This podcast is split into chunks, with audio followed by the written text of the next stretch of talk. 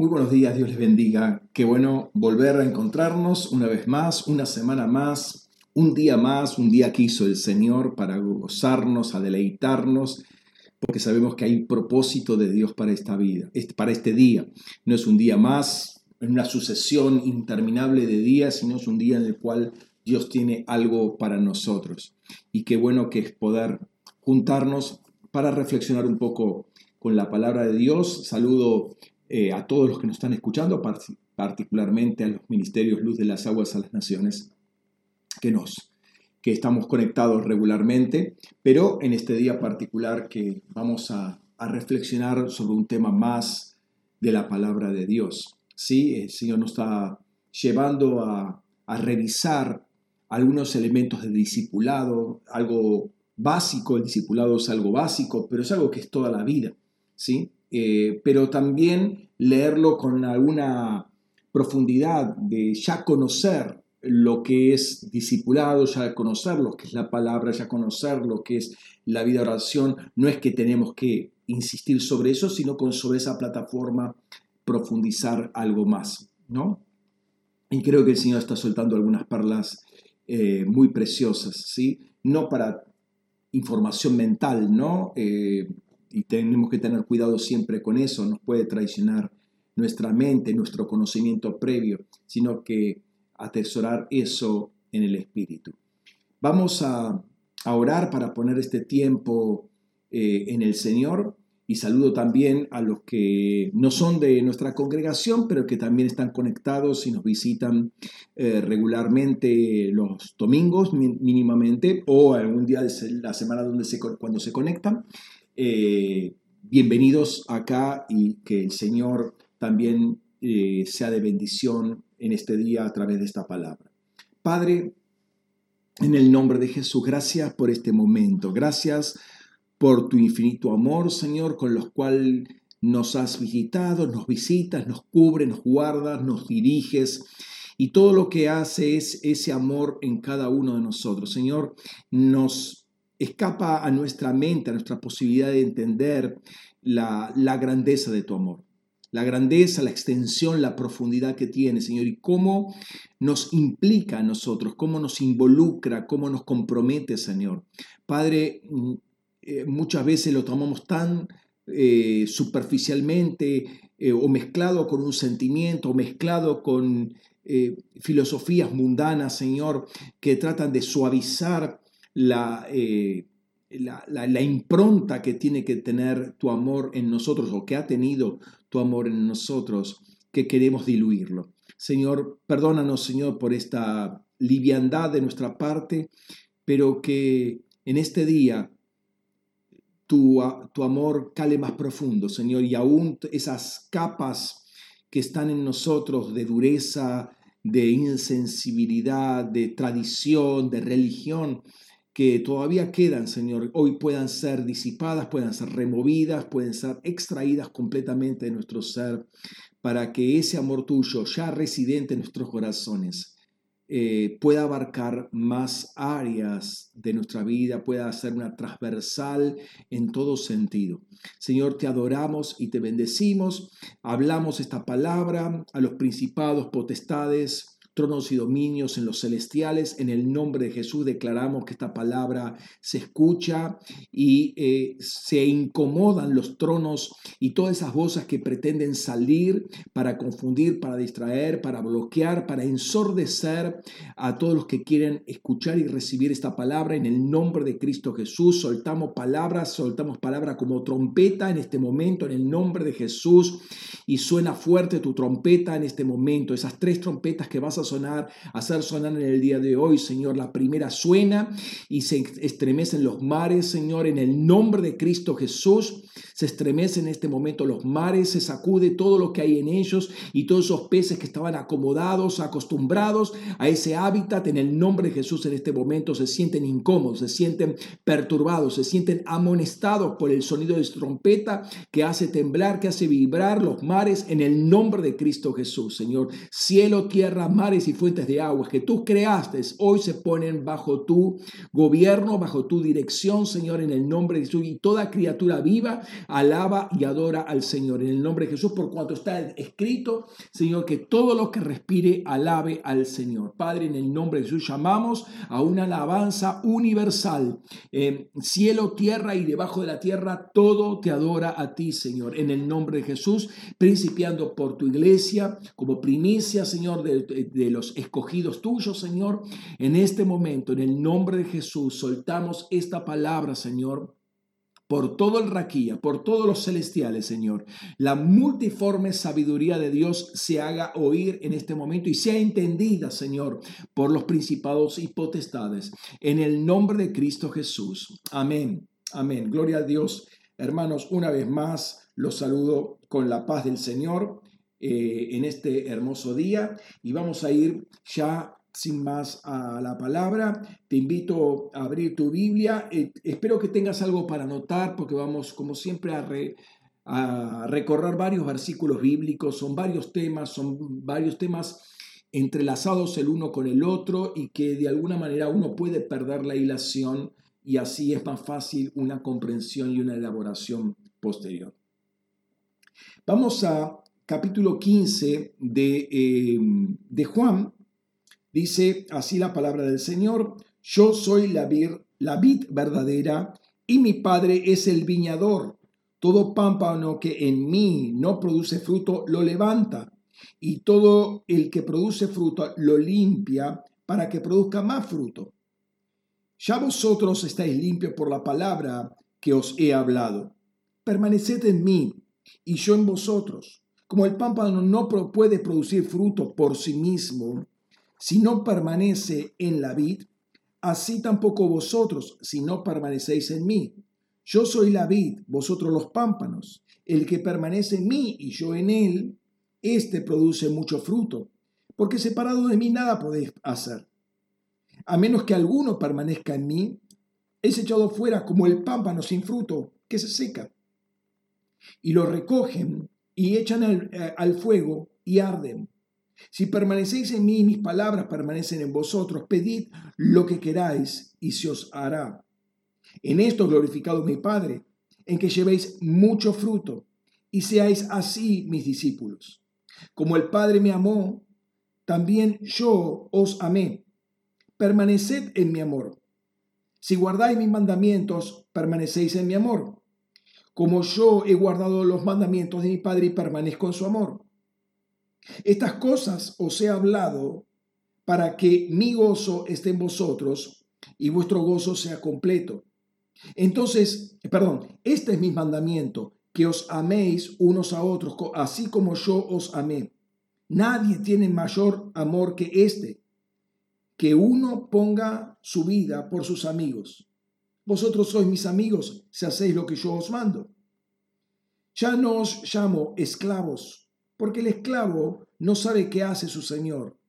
Pero os, he llamado amigos, porque todas las cosas que oí de mi Padre os la di a conocer.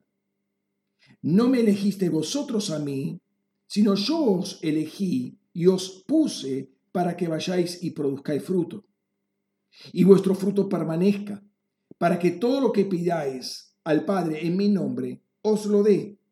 Esto os mando, que os améis unos a otros. Qué tremenda esta palabra y cuánto da para, para trabajarla, para elaborarla. O sea, eh, primero que es larga, al menos son estos 17 versículos, pero de cada una se puede sacar muchísima eh, información, valga la expresión. Eh, hay mucha revelación, hay mucho contenido que tiene este pasaje. Y el domingo pasado hablábamos de, lo común que tienen eh, ciertas personas al hablar. ¿sí? Este, tienen expresiones que lo son típicas o, si se quiere, cantitos, ¿sí? una entonación que tiene la voz, ¿no? Distinguimos a una persona eh, muchas veces por las palabras que dice, no, esta, esta persona no suele decir esto. Sí, parece la voz, pero no es el vocabulario, ¿sí? Eh, inclusive entendemos etapas de crecimiento, sobre todo en los chicos, cuando vemos que van incorporando palabras que antes no las utilizaban.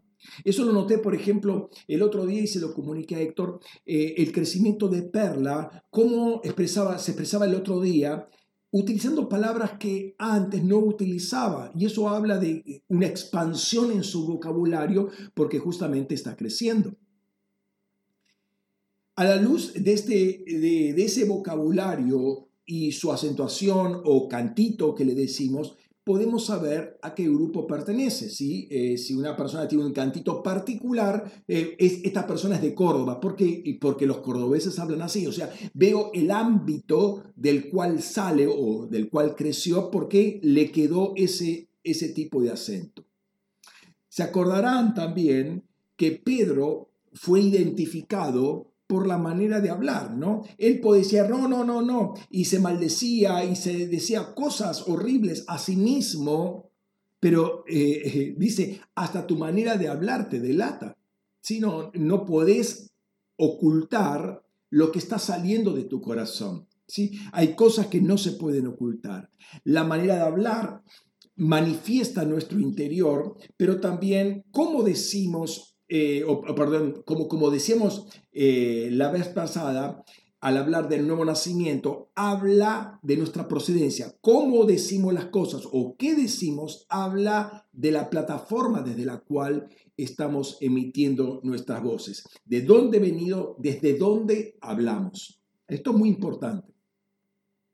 Y Juan tiene su vocabulario, lo hemos mencionado la vez pasada, y tiene palabras que le caracterizan. Y una de esas palabras es el verbo griego meno, ¿sí? que se traduce generalmente por permanecer. ¿sí? De las 120 veces que aparece en el Nuevo Testamento, eh, entendemos que más de la mitad de esas, de esas 120 veces aparece en la literatura juanina, de las cuales 40 solamente en su Evangelio.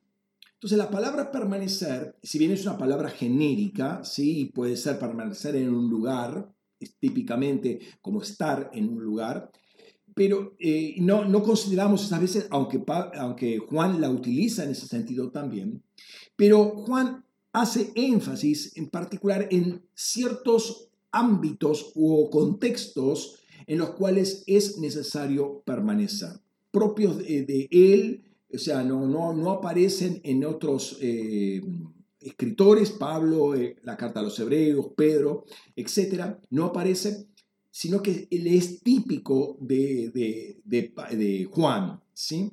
Tiene una, eh, son ámbitos, y quiero rescatar esto porque son ámbitos de peso, por así decirlo, teológico, ¿sí? O sea, tiene mucho, mucho que ver eso con nuestra vida espiritual y Juan una y otra vez hace énfasis en esto, ¿no? Y, quiero analizar en esta mañana eh, algo de esto, habiendo ingresado en lo que es la vida cristiana a través del nuevo nacimiento, a una relación con el Padre, con el Hijo, con el Espíritu Santo, ¿qué quiere decir ahora permanecer? Pero para no caer en lo que podría ser un activismo eh, legalista, quiero decir algo con respecto a la gracia.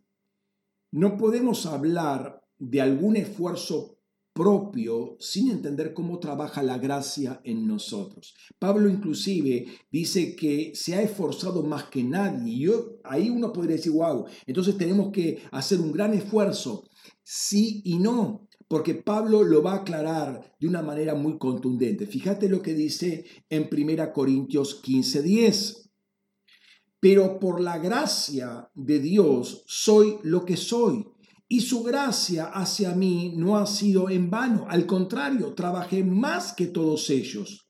Pero no yo, sino la gracia de Dios conmigo. O sea, que Él él está consciente que hay una gracia que lo transformó, o sea, soy lo que soy por la gracia de Dios, pero también una gracia que está operativa en él y le reporta a él cierta, llamémosle, energía, por lo cual puede hacer lo que hace.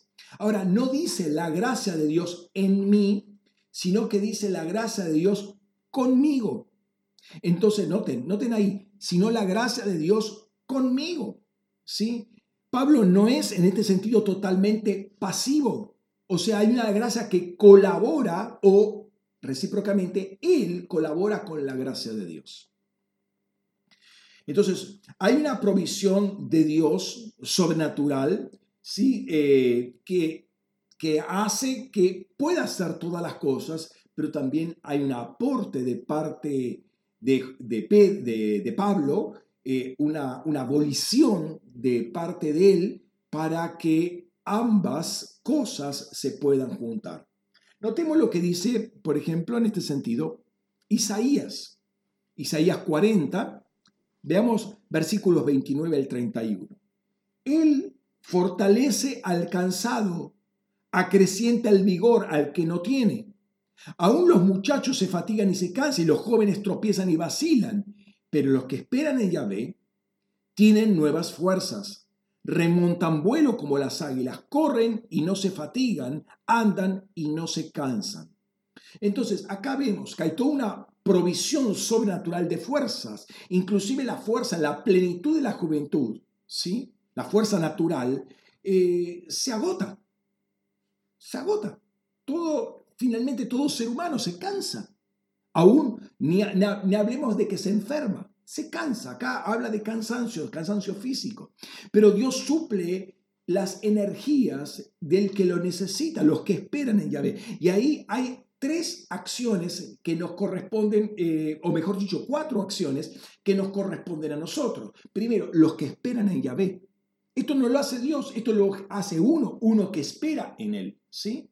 Después dice, remontan vuelo, corren y andan. Esto no lo hace Dios, lo hacemos nosotros. ¿Sí?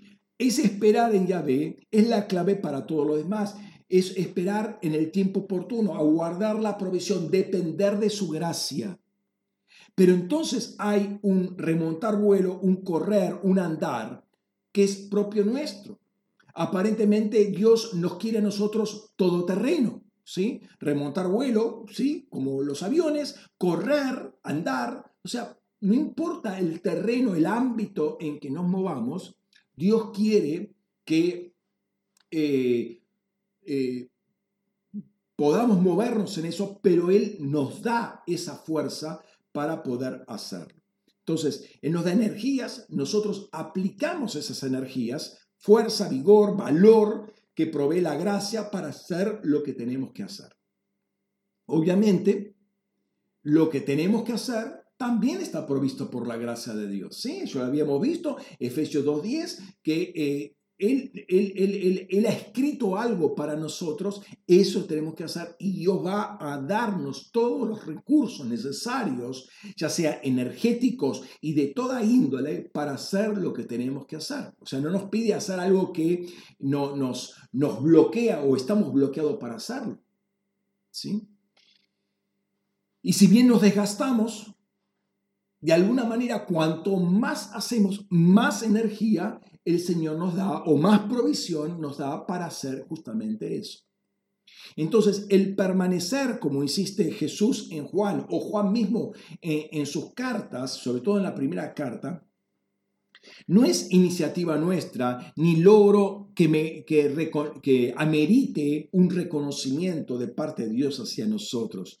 Es inclinar nuestra voluntad a hacer lo que Dios ya dijo que tenemos que hacer y toda esa provisión está dispuesta para nosotros.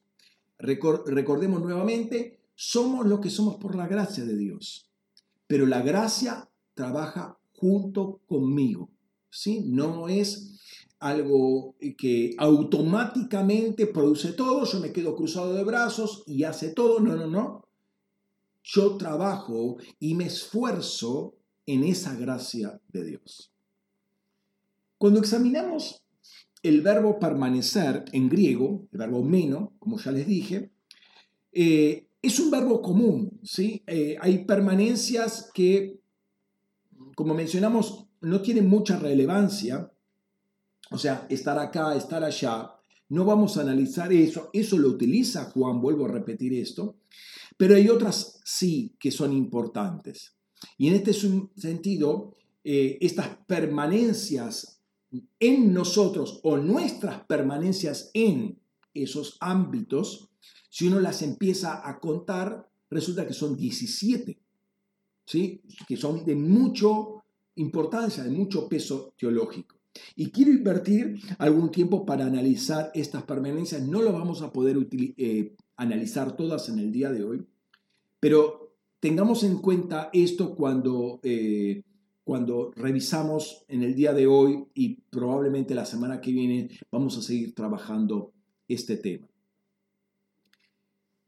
Si queremos enumerarlas para que tengan así un pantallazo eh, general, por un lado, nosotros debemos permanecer en Jesucristo, permanecer en la vida, permanecer en su palabra, permanecer en su amor, permanecer en la vida eterna, en la luz, en lo que hemos oído, en la verdad, en la doctrina de Cristo y permanecer para siempre.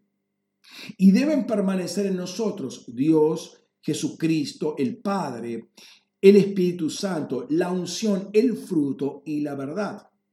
Además, hay otras eh, que no deberían permanecer en nosotros o nosotros no deberíamos permanecer en ellas, como son el pecado, la tiniebla y la muerte.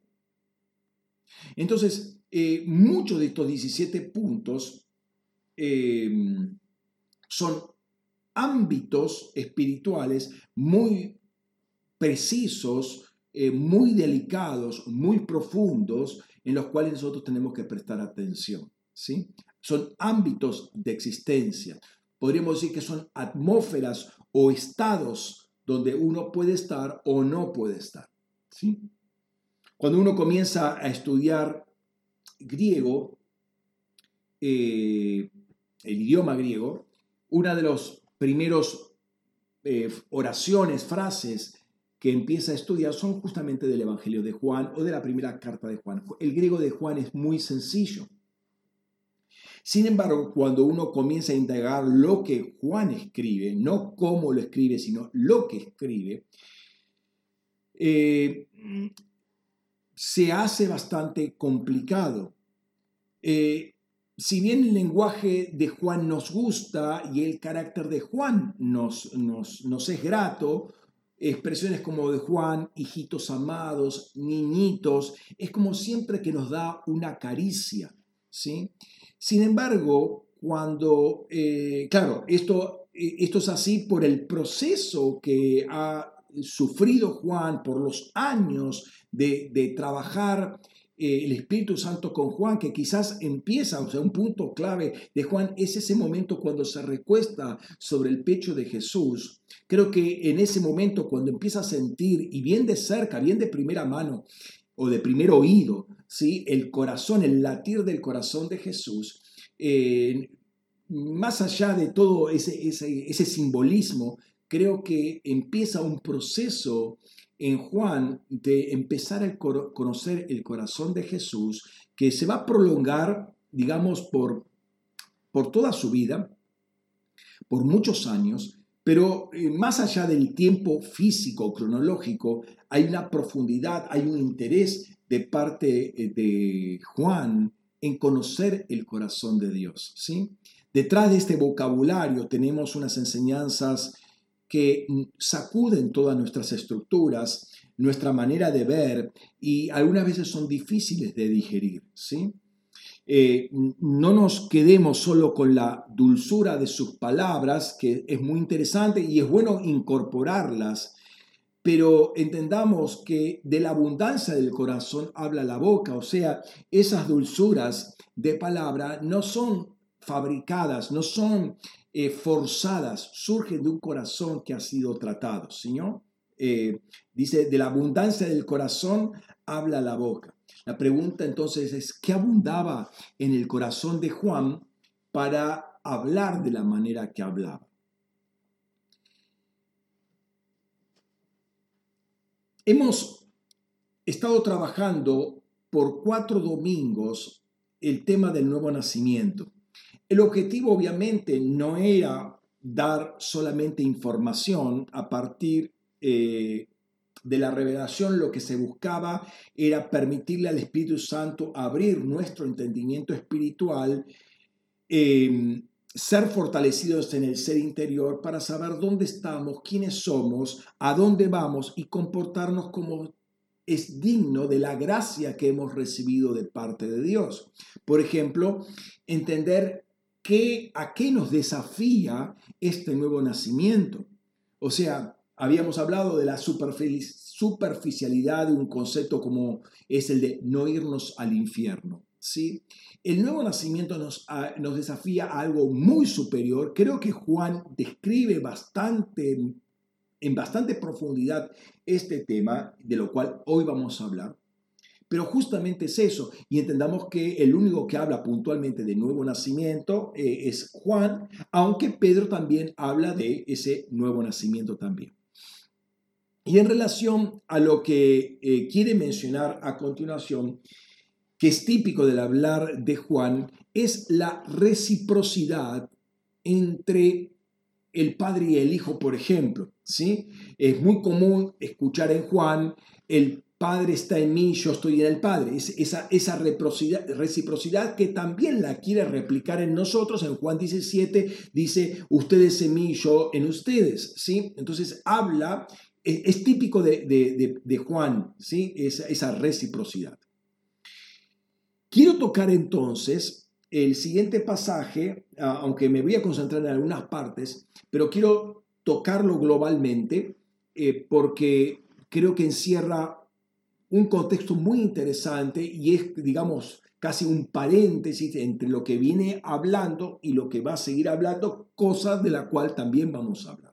Entonces quiero ver este nexo. Vayámonos entonces a Primera de Juan, capítulo 3, y vamos a leer esos 10 versículos que los traté de meter ahí en una sola página como para tenerlo todo en un bloque. Dice, mirad qué clase de amor el Padre nos ha concedido para que seamos llamados hijos de Dios. Y lo somos. Por esto nos conoce, eh, por esto no nos conoce el mundo, porque tampoco conoció a Él. Amados, ahora somos hijos de Dios y aún no se ha manifestado lo que hemos de ser. Pero sabemos que cuando Él sea manifestado seremos semejantes a Él, porque lo veremos tal como es.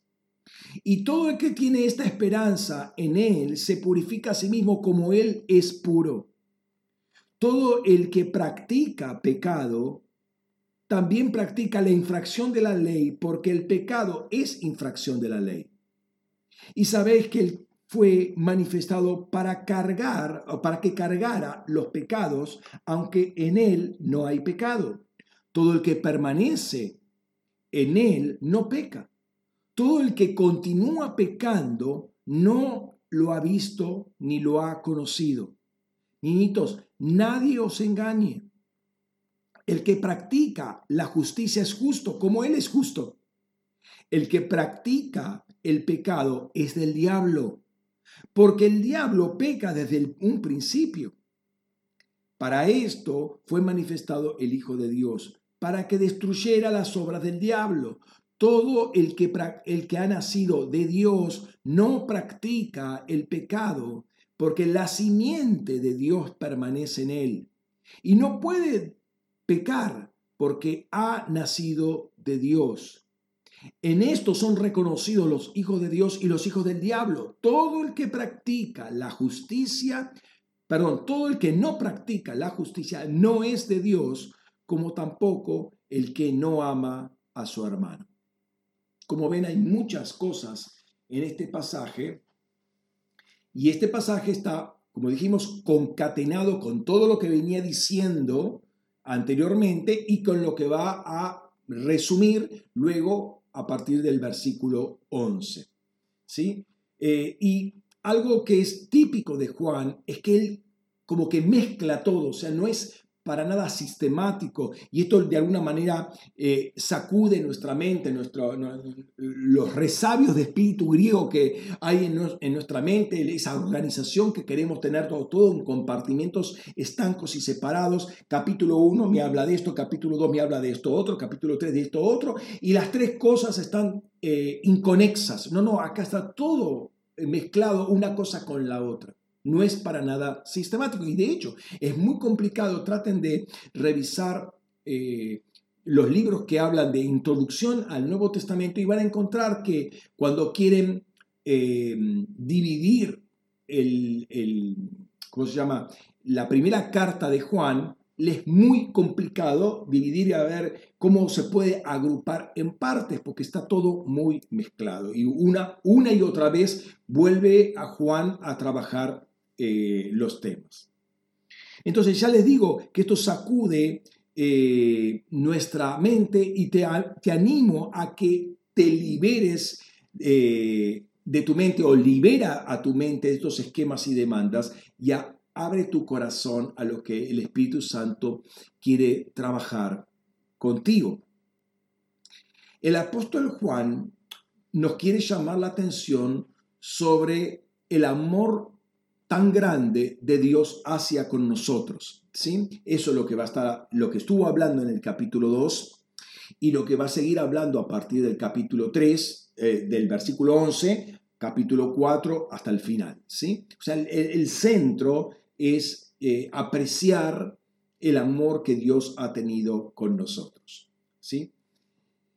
Pero aquí abre como un paréntesis para explicar algunas instancias, algunos matices que es importante, alguna idea que eh, es muy importante tener en cuenta, o, ideas. Primeramente, como dijimos, la consideración que debemos tener nosotros de ser llamados hijos de Dios. ¿Sí? Esto, es, esto es algo muy importante y, y destila estos versículos para, para entenderlo. ¿no? Em, aun cuando no llegamos ahora a hacer todo lo que vamos a hacer como hijos de Dios. ¿sí? No es que vamos a ser más hijos que ahora, no, no, somos 100% hijos, pero todavía no se manifestó todo lo, lo esplendoroso que es ser un hijo de, nosotros, de, Dios. ¿no? A la luz de lo que Pablo va a decir, nuestro cuerpo tiene que ser redimido y en, y en algún sentido es una cuestión de tiempo cronológico. Ya va a ocurrir eso, en algún sentido, ¿sí? Pero también tiene que ver mucho el desarrollo de nuestra fe. Entonces, a, a la luz de lo que él enseña, requiere que salgamos de este ámbito espacio-temporal físico caído. Necesitamos salir de esto, de esto para que se manifieste todo lo que Dios eh, nos ha dado a nosotros. Inmediatamente pone una característica, del Hijo de Dios. El Hijo de Dios es el que lo conoce, verbo ginosco. Es decir, tiene una relación con, eh, con Dios. El mundo no nos conoce justamente porque no tiene relación con nosotros, porque no tiene relación con Dios. O sea, el, mundo eh, es el primero, quizás, bueno, no, no digo el primero, pero a los efectos prácticos algunas veces, algunas veces, es el primero que reacciona y que siente esto porque algo fue desprendido de él. ¿sí? A modo de reflexión, diríamos, si bien el mundo no tiene relación con nosotros, no busquemos nosotros tener relación con el mundo. ¿sí? Recordemos que hemos sido escogidos, extraídos del mundo, ¿sí? Y el mundo siente esto, el mundo va a reaccionar contra esto, el mundo va a rechazar esto y ese rechazo va a ser un, un tanto agresivo del mundo hacia con nosotros. ¿Sí?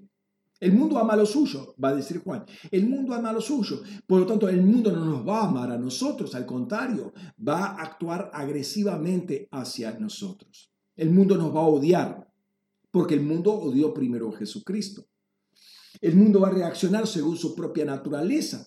Entonces, ¿cómo puede ser que algún, algún hijo de Dios de alguna manera pueda amar al mundo y las cosas que hay en el mundo? Es lo que va a decir en el capítulo 2 antes, ¿sí?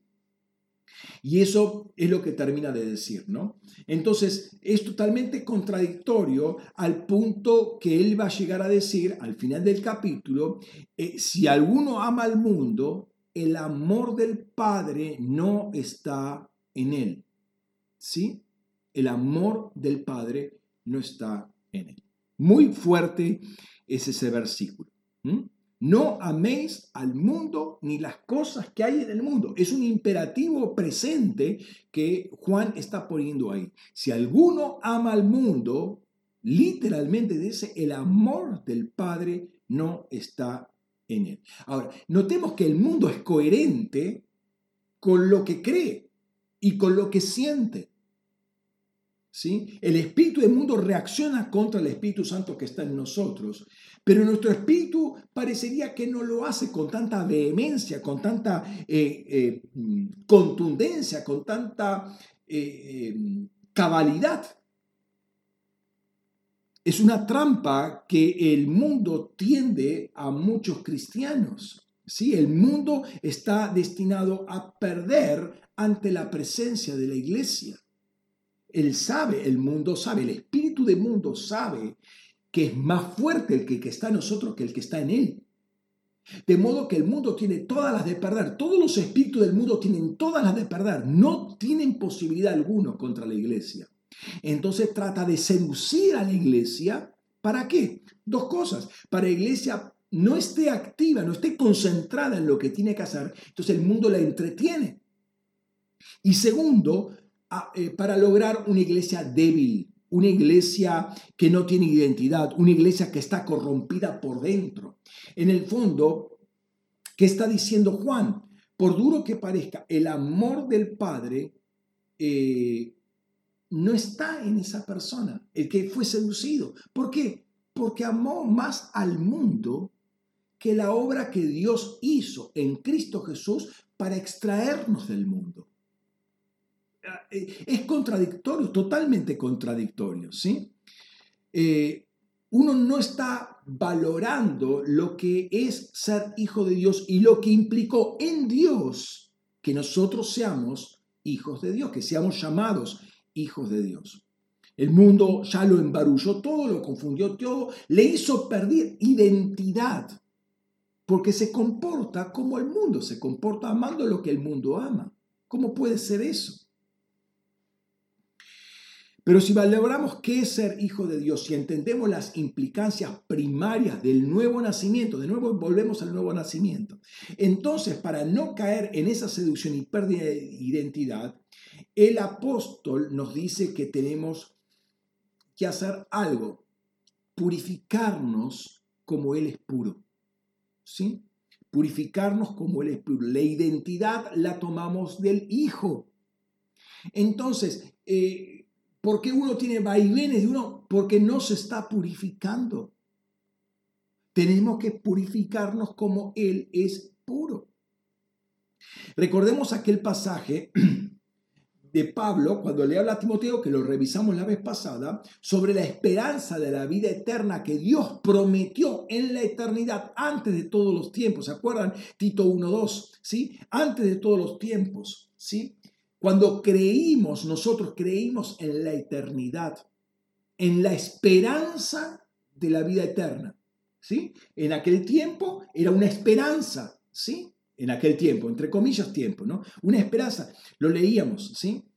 Y creí, eh, y entonces vino la salvación en el espacio-tiempo, ¿sí? Y creímos en la espacio-temporalidad en ese momento.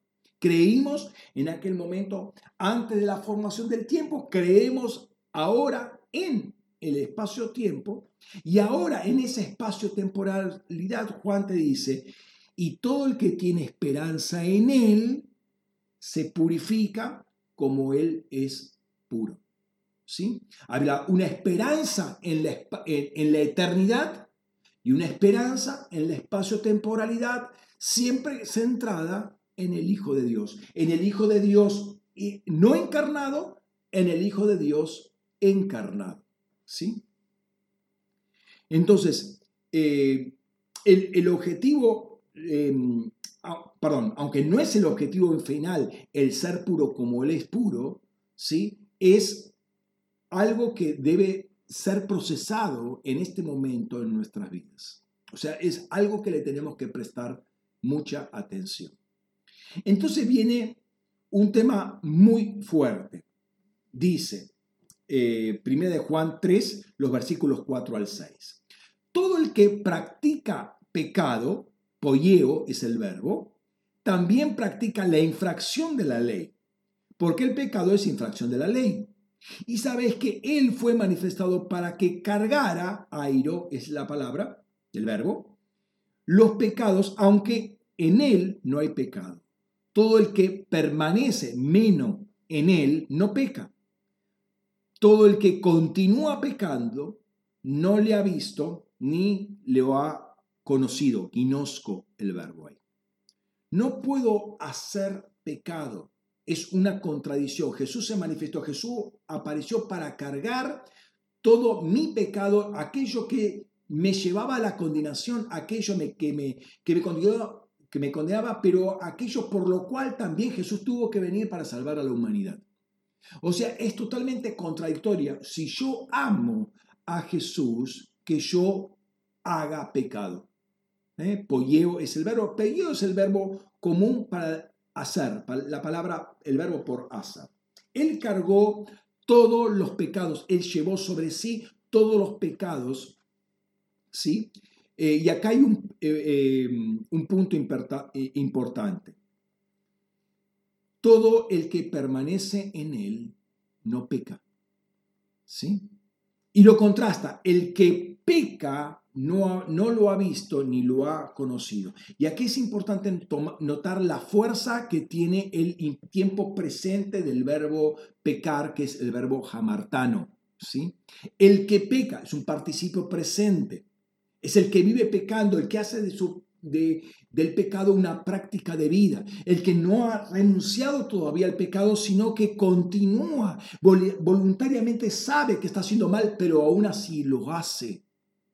Eso es algo que no puede existir en la vida cristiana. ¿sí? La iglesia ha tenido mucha indulgencia con esto.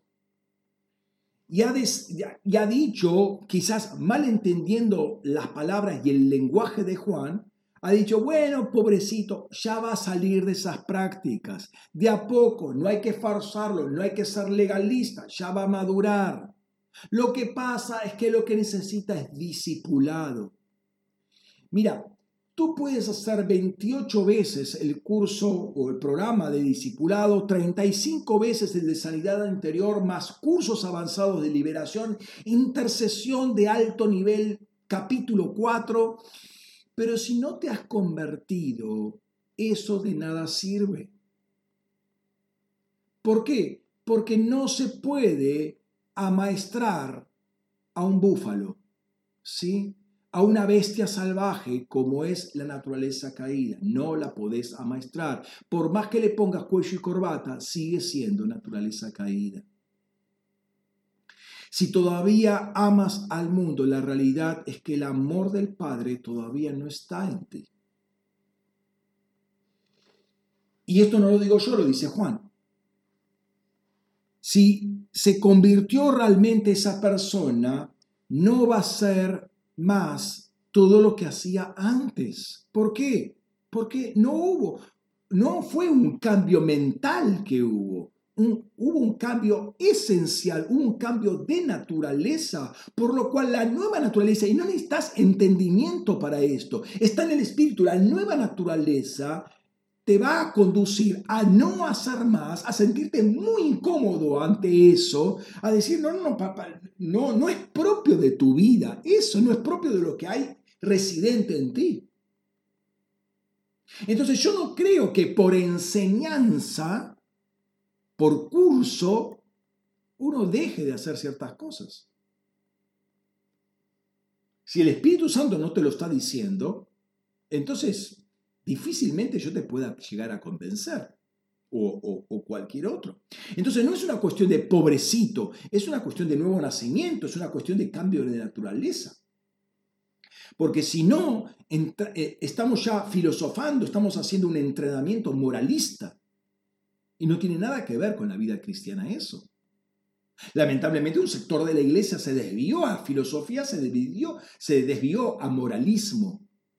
Pero la vida cristiana, la vida en el Espíritu es otra cosa. La pregunta es, ¿naciste de ek Dios. ¿Se acuerdan la, eh, la, preposición, esa ek, que habla de procedencia, que habla de, de, fuente? ¿sí? La fuente de tu nacimiento es o ha sido Dios. Pedro, fíjate que dice lo siguiente.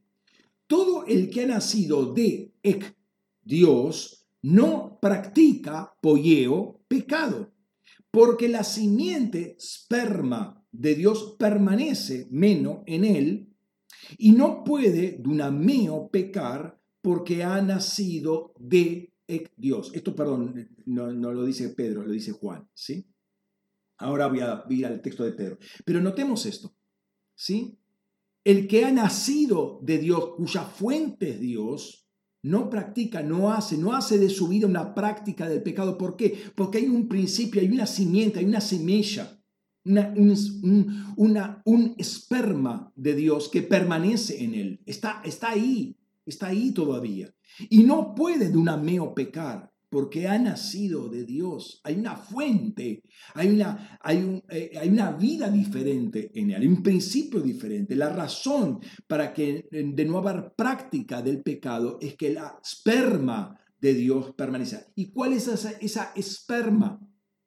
Bueno, Pedro ahí dice, habiendo purificado vuestras almas por la obediencia a la, a la, verdad, para un amor fraternal sincero, amaos intensamente de corazón los unos a los otros, habiendo sido renacidos no de simientes por A, corruptible, sino incorruptible, por medio de la palabra de Dios que vive y permanece.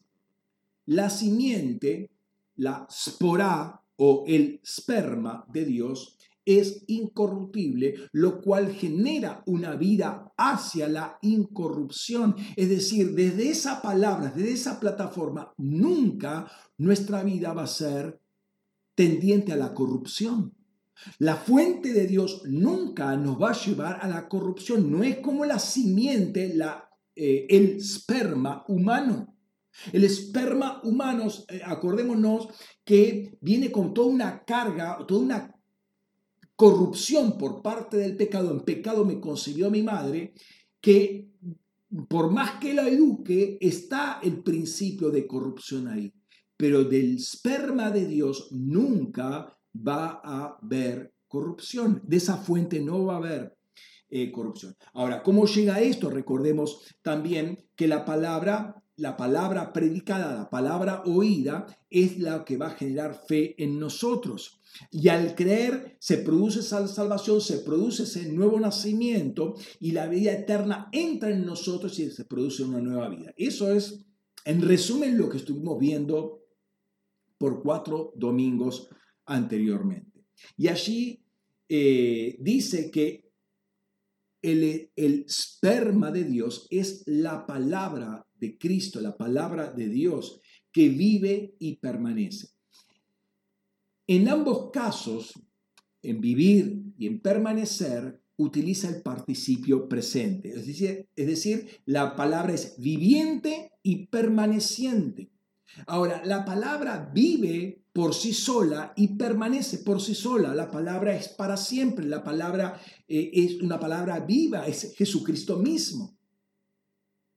Pero eh, en lo natural, cuando un espermatozoide fecunda el óvulo, el espermatozoide muere. De hecho, se destroza el espermatozoide, pierde la cola, pierde la, la cabeza, etc. Se destroza para fecundar al óvulo. Pero el esperma de Dios permanece para siempre en nosotros, por lo que produce en nosotros. Es un principio que permanece en nosotros. ¿Dónde vive y permanece la palabra? La palabra, vuelvo a repetir, es viviente y permaneciente independientemente del contexto, pero ha decidido vivir y permanecer en nosotros. Y si nosotros, eh, perdón, si le permitimos que eso produzca todo lo que tiene que producir, nosotros permanecemos y vivimos junto con la palabra fusionados con la palabra, en la palabra, para siempre también. Notemos lo que dice el autor de Hebreos. Él es quien sustenta todas las cosas con la palabra de su poder. O sea, tomo ahí la parte B de ese versículo, quien sustenta, pero todas las cosas con la palabra de su poder. Es la palabra de Dios que nos sustenta y nos conduce a donde nos tiene que conducir, que es a, todo lo que ha propuesto Dios, inclusive hacia toda la eternidad de Dios. La palabra viviente es la que nos sostiene, la que nos conduce, la que permanece en nosotros y por lo tanto nosotros permanecemos eternamente. Tomamos de la naturaleza de la palabra. ¿sí? La palabra se hace uno con nosotros o nosotros nos hacemos uno con la palabra. Si has nacido de Ek Dios, es decir, has nacido de Ek el Padre, si has nacido de Ek el Hijo, se ha nacido de Ek, el Espíritu Santo. Fijé, ah, recordemos la figura que habíamos visto la vez pasada. Del lado eh, izquierdo vemos el nacimiento del hombre con la fuente, con la calidad, que es corrupción, con la aplicación, que es eh, la, transmisión, ¿sí? Eh, la, la, voluntad humana, el deseo sexual. ¿sí? eso produce hijos de corrupción tarde o temprano, ahí se transmite la corrupción. Pero si nacimos de Dios, fuente, el Padre, calidad, el Hijo, no hay pecado. Aplicación, el Espíritu Santo que, eh, que lo hace efectivo. Entonces, tanto la fuente como la calidad como la aplicación son totalmente contrarias al pecado. Eso está residente en mí y nunca, nunca, nunca me va a llevar a pecar. Si yo oigo al Padre, al Hijo, al Espíritu Santo, nunca voy a pecar. Y eso Pedro lo va a decir en su, segunda carta, capítulo 1. ¿sí? Entonces, el pasaje que hemos visto nosotros termina diciendo, estos son, en esto, perdón, son reconocidos, Faneros e mí, los hijos de Dios y los hijos del diablo. Todo el que no practica polleo, la justicia, no es de Dios, tampoco aquel que no ama al hermano. Notemos que va a dar una distensión por reconocidos, literalmente dice, son manifiestos, ¿sí? Ahí hay una variante en la traducción, pero literalmente dice, son manifiestos. El que no practica justicia, el que no vive haciendo justicia, no viene de Dios. De modo que este viene del diablo eh, pastor, está, está exagerando. No, no estoy exagerando lo que está diciendo Juan. Juan no da alternativa. O viene de esta fuente o viene de esta otra fuente. Nos gusta el Juan que nos da la caricia, que nos llama hijitos, niñitos, amaditos, todo con el diminutivo. Pero escuchemos lo que también dice Juan, no cómo lo dice, sino lo que dice. Y dice, habla dos fuentes. Acordate cuando le habla a los fariseos Jesús. Y lo reporta Juan, Juan 8:44, vosotros sois de vuestro padre el diablo, porque hacen las obras del diablo. Entonces, las obras y aún las palabras me manifiestan la fuente de la cual uno viene. Por eso el, cristiano no puede vivir en injusticia o haciendo cosas injustas o practicando injusticia. Eso no es de Dios y revelaría que mi fuente no es Dios. ¿Qué quiere decir esto? Que no nací de nuevo. No es cuestión de enseñanza, es cuestión de nacimiento, es cuestión de naturaleza. Dios nunca me va a llevar a hacer injusticia, porque Dios es justo. Tan asiduamente como el mundano hace pecado, el cristiano debería hacer justicia. Es decir, así como el, mundano no puede dejar de pecar, el cristiano no puede dejar de hacer justicia. No puede, está en, su naturaleza. Bueno, pastor, hay que enseñarle. Mira, sí y no. De nuevo, vuelvo al tema. Si ha nacido del Espíritu, ¿acaso el Espíritu Santo no le dice esto? Si está liderado, guiado por el Espíritu Santo, que lo guía a toda verdad, lo guía a toda justicia, no le está diciendo esto. ¿Sí? Eh,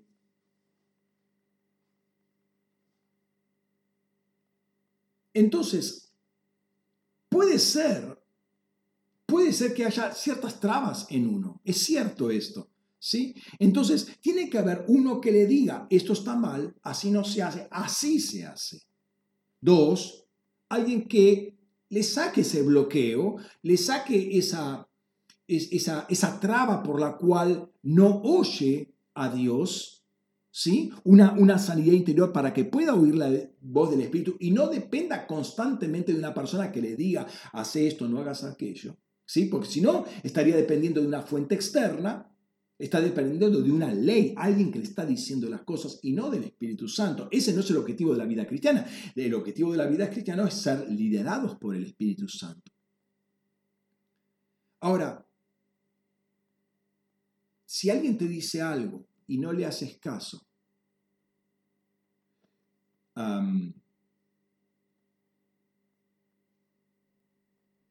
si alguien te dice lo que es justo y rechazas esa palabra de justicia, ¿cómo vas a escuchar al Espíritu Santo? Si no quieres oír a quien te, quiere enseñar justicia, entonces hay un problema serio. ¿Por qué? Porque tu espíritu reconoce la justicia de Dios. Tu espíritu vivió en un ámbito de justicia. Conoce la justicia de Dios, vio al justo en la eternidad. Creyó en el justo en la eternidad. Fuiste separados en la eternidad, fuiste escogido en la eternidad. O sea, lo, lo conoce, tiene una relación. Entonces, cuando te habla de justicia, tendría que haber un eco en tu, en tu espíritu diciendo, sí, este es el camino. Andemos por él. Es que lo dice la escritura eso, justamente ese, ese pasaje lo dice la escritura. Andemos por él. Yo reconozco que hay algo que es afín a mí en ese momento y entiendo que por ese camino es el que tengo que traducir. ¿Eh? El Espíritu Santo va a decir, eso es afín a mi lenguaje, conozco esa voz. ¿Se acuerdan en, en, Juan 8, 43, cuando dice, ¿por qué no entendéis lo que yo digo? Porque no podéis oír mi lenguaje. Es otro lenguaje. No es el lenguaje del Espíritu, es el lenguaje del mundo. Es el lenguaje caído. No pueden escuchar el lenguaje de Dios. No pueden escuchar el lenguaje de la justicia de Dios. Entonces es un problema serio. ¿Sí? Juan va a decir, estaban con nosotros, pero no eran de nosotros. Porque si no hubiesen permanecido con nosotros. Entonces la persona que te empieza a poner peros a la enseñanza de justicia es probablemente que no está convertida. ¿Cómo va una persona convertida ponerte peros al lenguaje que viene del cielo? Probablemente es un religioso que no quiere morir a su naturaleza caída, disfrazado de, cristiano, pero es un religioso. Y esto lo vamos a ver este, más hacia el final a través de un salvo que el Señor me, estuvo compartiendo. Este eh, entonces, este pasaje entendemos dos cosas muy importantes en cuanto a permanencia. El secreto para no pecar es doble. Uno, tenemos que nacer de nuevo, ¿sí? Esto hace que el nacimiento de Dios esté en nosotros, permanezca en nosotros. Pero dos, tenemos que permanecer en Cristo. ¿Cómo se permanece en Jesús? Este es el, centro, vamos al núcleo de lo que quiero trabajar el día de hoy. ¿Qué es permanecer en Él? Mira, las respuestas sencillas son las que surgen de nuestra razón, de nuestra comprensión racional. Y examinando las eh, enseñanzas de Jesús y las de Juan sobre, eh, sobre las enseñanzas de Jesús, junto con las de Pablo, junto con las de eh, eh, Pedro, nos damos cuenta que este es el tema, permanecer en Él, en Cristo, lo va, lo va a hablar eh, Pablo, en Cristo o en Él, ¿sí?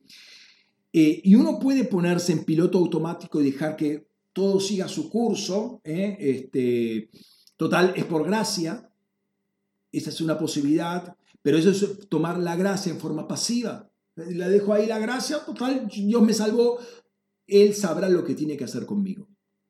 Eso es ponerse en piloto automático y es ahí donde el nuevo nacimiento muestra la otra cara. Es ahí donde el nuevo nacimiento nos confronta. ¿sí? Dios nos extrajo de un mundo de perdición, de una estructura caída que nos llevaba a una destrucción eterna, no para que permanezcamos de brazos cruzados. ¿Sí? Nos puso en su reino de luz, de justicia y de amor por alguna razón. Y esto no es inocente. Te vuelvo a repetir, es más, y creo que vos esto ya lo sabes, es más que no irse al infierno. Eh, definitivamente, como Pablo dice, las cosas viejas pasaron, he aquí, todas son hechas nuevas. No llegamos a ver la dimensión de esto, ¿sí? Hasta que no comenzamos a comprender nuestra relación con Dios. ¿Qué quiere decir? Todas las cosas son hechas nuevas o han sido hechas nuevas. Todo, todo. Ahora, cuando entendamos, cuando entendemos las profundidades de estos de estos eh, universales, el todo o el nunca, ¿sí? Entonces eh, te damos cuenta que estamos muy, muy comprometidos con lo que es la nueva eh, vida en Cristo. Decimos, somos un espíritu con Él. Otro, otro, otro, otro pasaje muy comprometer. ¿Qué quiere decir somos un espíritu con Él? ¿Sí? ¿Qué implica esto? Vuelvo a decir, uno puede tomarlo fríamente y decir, bueno, así siempre hemos creído, todos lo hacemos así, no creo que estén todos equivocados, eh, bueno, matiz más, matiz menos, no creo que Dios me condene por no hacer todo lo que tengo que hacer o no ser tan puntillosos. Pero que ese no es el razonamiento.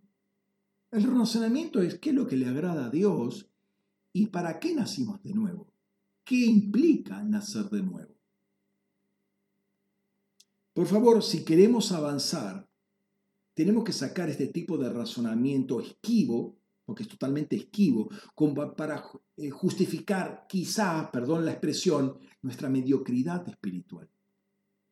Son razonamientos esquivos para no comprometernos en todo lo que la escritura nos lleva a comprometernos particularmente con el tema del nuevo nacimiento. Tenemos que avanzar un poco más.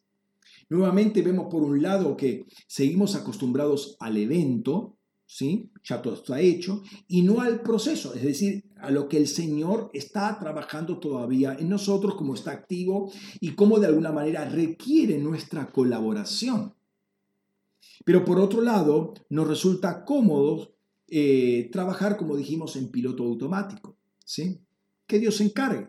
Quizás eh, no sea esto lo que habla Juan alto, de, un alto vuelo teológico como Pablo, que, es complicado, dicen, ah, que esto es que tan sencillo. Sí, esto de permanecer en el amor, permanecer en Cristo, eh, y permanecer en su palabra. Eh, es sencillo, uno lo entiende, racionalmente lo entiende, pero en el espíritu implica mucho. Nos implica a nosotros, nos compromete mucho a nosotros.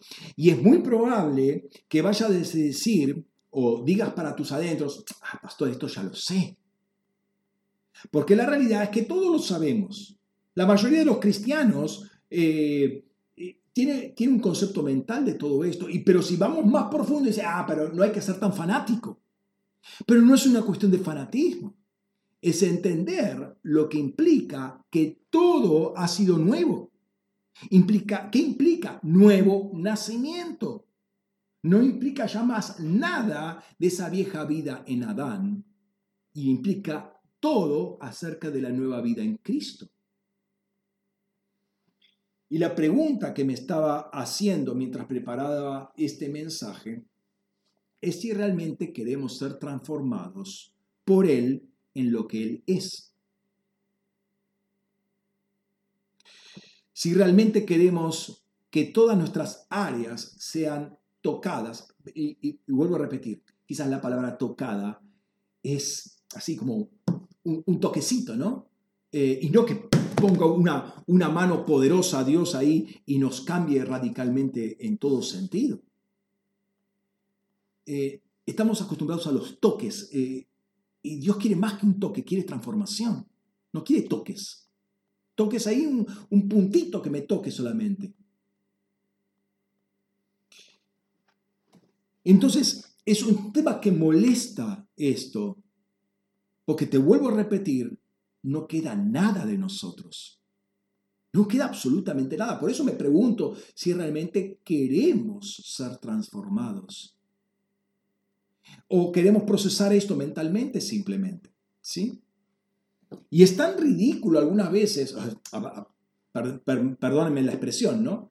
Que decimos, ah, está, está, muy fanático hoy el pastor o el predicador, está muy fanático, no es tan así.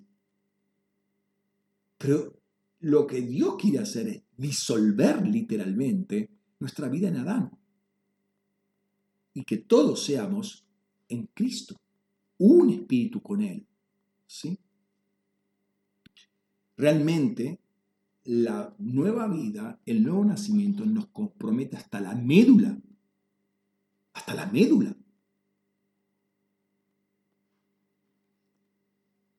Y es comprensible que Dios le haya dado esta revelación a Juan porque de alguna manera requirió ser el más longevo, porque está bien que no, no tiene que ver con el tiempo cronológico, aunque sí tiene que ver, porque hay áreas que requieren más tiempo en ser procesadas. Y más allá por, de todo la vida que haya pasado Juan, también en él se necesita tiempo para poder llegar a decir lo que dice, entendiendo que él no habla de lo que sabe, sino de lo que es de lo que ha sido transformado en él. Requirió de parte del Espíritu Santo un fuerte tratamiento por varios años para que esta enseñanza pueda fluir a través de él. Y que no sea sean conceptos mentales, sino que sea la exteriorización de su vida. Como botón de muestra, quiero mostrarte este versículo, 1 Juan, primera de Juan 3:16. En esto conocemos el amor, en que Él puso su vida por nosotros. ¿Ves? Esto lo conocemos, esto se nos hace predicado. Juan 3:16 habla de esto. Pero fíjate la segunda parte. También nosotros debemos poner la vida por nuestros hermanos. Bueno, pastor, pero ¿qué quiere decir esto? Mira, está poniendo ahí la comparación.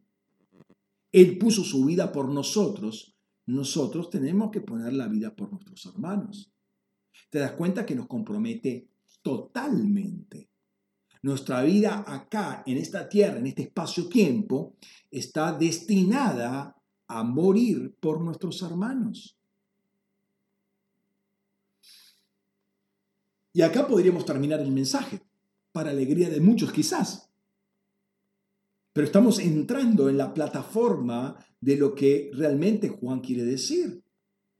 Es el, resumen de lo, Juan, de lo, que Juan quiere decir. ¿sí? Si, si digerís esta palabra, eh, el estar convertido eh, es, es complicado. Es complicado. No es simplemente lo superficial lo que me puede beneficiar, lo que, lo que puedo tener en Cristo y venir, levantar la llave, la sacudís, tenés el departamento, tenés el auto, tenés esto, tenés aquello, no tenés enfermedades. Está bien, todo eso puede ser cierto. Sí, y uno puede recibir esos beneficios, gloria a Dios por eso. Pero ¿qué tal esta otra parte? El gran pasaje de Jesús sobre permanecer en Él es el que leímos al principio, Juan 15. ¿sí? Déjame rescatar una porción central de ese, de ese, de ese pasaje, ¿no? Versículos 4 al 8 del capítulo 15. Permaneced en mí y yo en vosotros. Como el pámpano no puede producir fruto por sí mismo si no permanece en la vid, así tampoco sin, eh, si, no eh, si no permanecéis en mí. Yo soy la vid y vosotros los pámpanos. El que permanece en mí y yo en él, éste produce mucho fruto, porque separados de mí nada podéis hacer. A menos que alguno permanezca en mí, es echado fuera como el pámpano sin fruto que se seca, y lo recogen y echan al fuego y arden. Si permanecéis en mí y mis palabras permanecen en vosotros, pedid lo que queráis y, y se os hará. En esto es glorificado mi Padre, en que llevéis mucho fruto y seáis así mis discípulos. ¿Qué quiere decir Juan en todo esto? Obviamente el pasaje está orientado a la necesidad práctica de producir fruto, mucho fruto, ¿para qué? Para dar gloria al Padre y así manifestar que somos discípulos de Dios. Eso está perfecto, ¿sí? Y esto no es posible hacerlo si no permanecemos en Jesús. Hasta aquí lo entendimos. Jesús es el que va a producir el fruto en abundancia que le agrada al Padre. ¿Como pastor? Claro. Tenemos que permanecer en Él porque Él es el que va a producir el fruto en nosotros. Porque ahí salta nuestro espíritu religioso. Yo quiero hacer algo para Dios para mostrar cuánto lo amo a Dios. Eso es un espíritu religioso. Porque si eh, Jesús está diciendo que si no, no permanecemos en Cristo no podemos hacer absolutamente nada, es que requerimos de la presencia de Jesucristo para llevar fruto. En consecuencia, es Jesús el que está llevando el fruto. Es el que está produciendo el fruto en mí. Por eso si no, no estoy en Él, ni Él está en mí, no se puede producir absolutamente nada. Fíjate lo que dice Juan, Juan 14:10. ¿No crees que yo estoy en el Padre y el Padre en mí? Las palabras que yo os digo no las hablo de mi propia cuenta, escucha ahora, sino el Padre que mora en mí hace sus obras. Entonces, el permanecer en el Padre, eh, el permanecer el Padre en él, en Jesús, deja que se manifestara eh, el Padre, entonces el Padre hacía las obras a través de Jesucristo. El secreto no eran sus palabras, eran las palabras del Padre. ¿Sí? Jesús buscaba siempre que el Padre fuera exaltado, que el Padre fuera manifestado. Yo he dado a conocerte a ti, va a decir en Juan 17, al principio. Yo te he manifestado. He manifestado tu nombre. Entonces, es Jesús que permite que el Padre se manifieste primeramente lo que hace es hablar las palabras del Padre, no sus propias palabras. Recordemos esto una vez más, que para que el Padre sea manifestado, Él como Logos eterno no puede pronunciar su propia palabra, pronuncia la palabra del Padre porque así fluyen las obras del Padre también. El secreto entonces no eran sus palabras, eran las palabras del Padre. Jesús buscaba que siempre el Padre fuera exaltado y se manifestara. ¿Cómo aplicamos esta revelación? Habla las palabras de Jesús. Deja que Jesús se manifieste a través tuyo. Ese es el secreto. No es que uno tiene que hacer músculo. Es lo que decía Pablo, la gracia conmigo, Jesús conmigo. Yo presto mi cuerpo para que Jesús se manifieste a través mío. Porque mi cuerpo ha sido comprado con la sangre de Jesús. Es, él es el dueño de mi cuerpo también. Entonces, que Él permanezca en ti y Él haga las obras las obras de Jesús. La religión hace que uno se exalte, son mis obras, mira qué bárbaro lo que yo hago, mira cuánto yo he hecho. Quiero ser exaltado, quiero exaltar con mis palabras, no, porque es mi doctrina. Y ahí aparecen todas, empiezan a aparecer todas las divisiones. Pero vuelve, eso es la religión. Llámalo evangélico, llámalo católico, lo que quieras, es religión. Cuando yo estoy haciendo la obra y estoy manifestando mis propias palabras, mi propio entendimiento, mi propio conocimiento, mi propio yo, es mi yo el que se está manifestando, no es Cristo. La vida del Espíritu busca que Cristo sea exaltado. Son sus obras. O sea, ¿qué quiere decir ese? Sus obras es la manifestación en varias obras de una sola obra, que es la que hizo en la inmolación eterna y después la produjo en el espacio-tiempo por medio de su muerte y resurrección. Eso se abre todo un ramillete, como hemos visto en algún momento, que es todo lo que nosotros también somos llamados eh, a hacer. Al diablo no le importan tus palabras, no le importa tu teología, no le importa lo que vos crees, no le importa lo que vos haces, no le importa nada de eso, pero lo que le es molesto al diablo es la obra de Jesucristo. Lo que le es molesto al diablo son las palabras de Jesucristo. Eso le molesta. Pero eso es lo que va a redundar en que seamos verdaderamente sus discípulos. El versículo 7 añade una cosa muy particular. Si permanecéis en mí y mis palabras permanecen en vosotros, pedid lo que queráis y se os dará, eh, se os hará. Nosotros tenemos que permanecer en Jesús y sus palabras deben permanecer en nosotros y, y esto a los efectos de un diálogo, efectivo con el Padre. Y esto eh, también aparece eh, em, eh, entendemos que es la, respuesta de Pablo. Dice, fíjate lo que dice en Colosenses 3:16. La palabra de Cristo viva en vosotros en abundancia, con toda sabiduría enseñándoos y amonestándonos unos a otros con salmos, con himnos y cánticos espirituales, cantando con gratitud en vuestros corazones a Dios. La palabra de Cristo viva en abundancia en vosotros. ¿Sí? Entonces, la idea es leer y leer las escrituras. Eh, sí, pero no es el todo. Sí, pero no es el todo. Tiene que abundar, obviamente, tienen que estar las palabras de Jesús. ¿Para qué? Para que en el momento yo pueda emitir esas palabras. Tengo que conocer las palabras de Jesús. No está mal, obviamente, pero no es el todo. En lo que sigue, hermanos, traten de no razonar lo que voy a hablar, eh, no lo procesen por la mente, recíbanlo en el espíritu.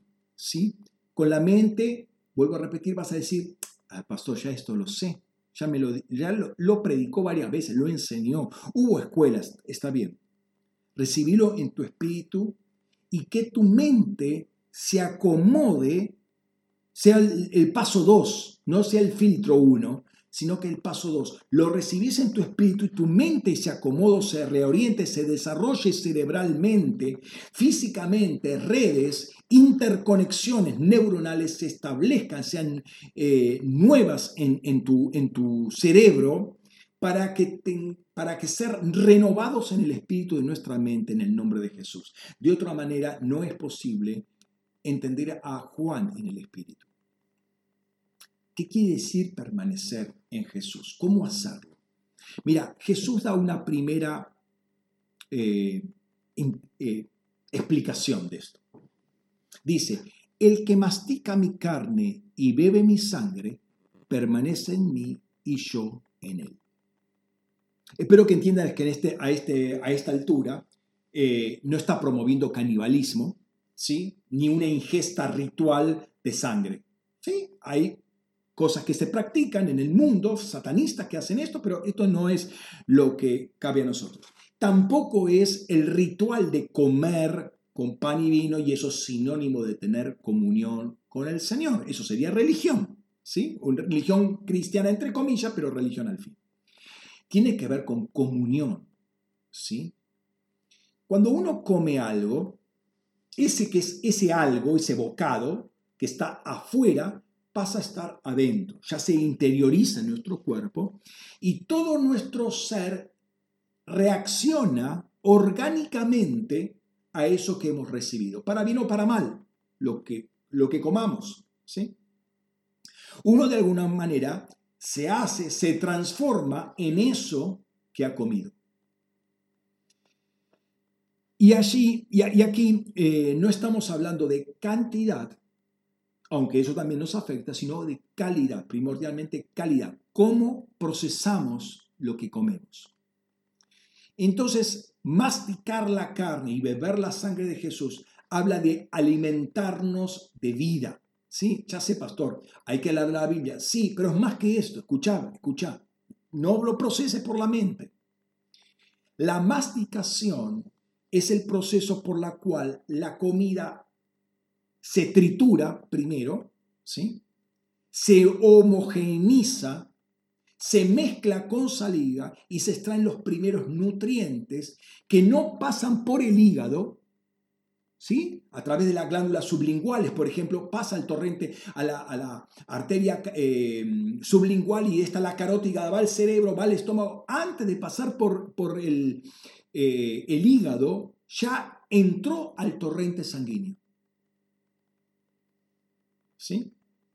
Entonces, ahí en la boca se forma lo que se llama el bolo alimenticio para luego ser tragado y ser eh, procesado en el estómago.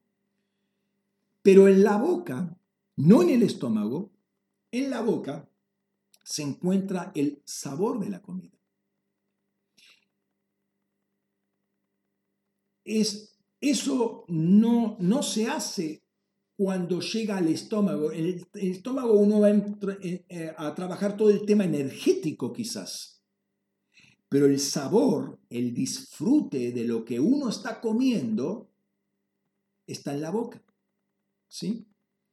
Ahí es donde sabemos si está frío, si está caliente, si está tibio, si está salado, le falta sal, si es dulce o es amargo, si está picante, si no está picante. Es decir, el alma se deleita con la comida en la boca. ¿eh? Es el primer paso de la digestión. Date cuenta que en la formación del bolo alimenticio, uno ya, eh, lo que está dentro, perdón, lo que estaba afuera ya está dentro y ahí se mezcla con nosotros. La saliva nos pertenece. Ahí se produce, por medio de los olores y, la forma, ahí ya se produce un, un grado extra de salivación, se prepara todo el organismo para recibir eso y se mezcla para encontrar el sabor, uno está mezclando lo de afuera con lo de adentro, con lo nuestro, con nuestra naturaleza. Y eh, eh, no es posible eh, comer, ingerir la comida sin ese proceso de trituración y salivación, ¿sí? Ese es nuestro aporte. Entonces, en esa mezcla, uno empieza a disfrutar la comida. Y conforme el proceso de digestión continúa, esa comida va a desaparecer y va a ir finalmente a todo nuestro torrente sanguíneo y nosotros nos transformamos en eso que comimos, pero antes lo disfrutamos. Vayamos un paso más. El hablar de masticar mi carne y beber mi sangre, beber mi sangre, habla de encarnación. Yo no, no es posible comer la sangre, perdón, comer la carne de Jesús si no está encarnado, no es posible beber la sangre si no se ha hecho sustancia física. De modo que la comunión con Dios y el permanecer con Él depende de la encarnación. Y esto nos lleva a una reflexión del por qué, del cómo, del para qué de la encarnación. Notemos la figura que habíamos visto la vez pasada, como la encarnación toma un lugar central. Esto, grábenselo porque es fundamental el tema de la, de, la, de la encarnalidad. Hay una centralidad y, Juan pone mucho hincapié en la encarnación. De allí que Juan va a decir en 1 de Juan capítulo 4, versículos 2 y 3, en esto conocemos el Espíritu de Dios. Todo espíritu que confiesa que Jesucristo ha venido en carne es de Dios. Y todo espíritu que no confiesa a Jesús, a Jesús no es de Dios. Y este es espíritu de anticristo del cual habéis oído que viene y ahora ya está en el mundo. El espíritu de Anticristo atenta fundamentalmente contra la encarnación de Cristo y es el que evita, en consecuencia, que tengamos comunión con Él y en consecuencia no podamos masticar su carne ni beber su sangre. Entonces, entended una cosa, cuando no tenés comunión con Él, el espíritu detrás de esto es el espíritu de Anticristo. O sea, podrá confesar con los labios, sí, encarnación. Pero si vos no podés disfrutar a Cristo, entendé que el espíritu que está promoviendo eso es el espíritu de Anticristo, porque no quiere que tengamos comunión con el Hijo. Y si no tenemos comunión con el Hijo, no tenemos comunión con el Padre. Y si no tenemos comunión con el Padre y con el Hijo, tampoco tenemos comunión con los hermanos. Entonces, date cuenta que ese, eh, tener comunión, ese estar, permanecer en Cristo, es un poquito más profundo que una rutina de masticar un pedazo de pan y tomar una copa de jugo o, de vino. Habla de comunión y comunión habla de encarnación. Juan es muy radical. Si no hay encarnación, no hay posibilidad de comunión. La encarnación es clave para todo lo que Dios tiene para decirnos. Y ahí es entrar en meditar el por qué, el cómo, el para qué, vuelvo a repetir, de lo que es la encarnación. Disfrutar este, es eso, disfrutarlo, saborearlo, sacarle, sacarle el jugo. Cuando lo tragamos porque ya no hay más más jugo, más sabor que sacarle. Se diluyó ya, ya se satisfizo nuestra alma con eso. Ahora es claro que esto no es solo buscar versículos bíblicos, sino deleitarnos en la obra de Dios y, adorarlo por lo que ha hecho. Cada perla de su revelación, produce una alabanza, una adoración en nosotros. Hay toda una dinámica que se genera y esto lleva tiempo, nos lleva tiempo nosotros, también es una, algo en el espíritu y esto es adimensional, está fuera de este espacio-tiempo, pero nosotros que estamos en, en la espacio-temporalidad nos lleva tiempo. Tenemos que aprender a procesar eso y a deleitarnos en eso. Pero vayamos a algo más.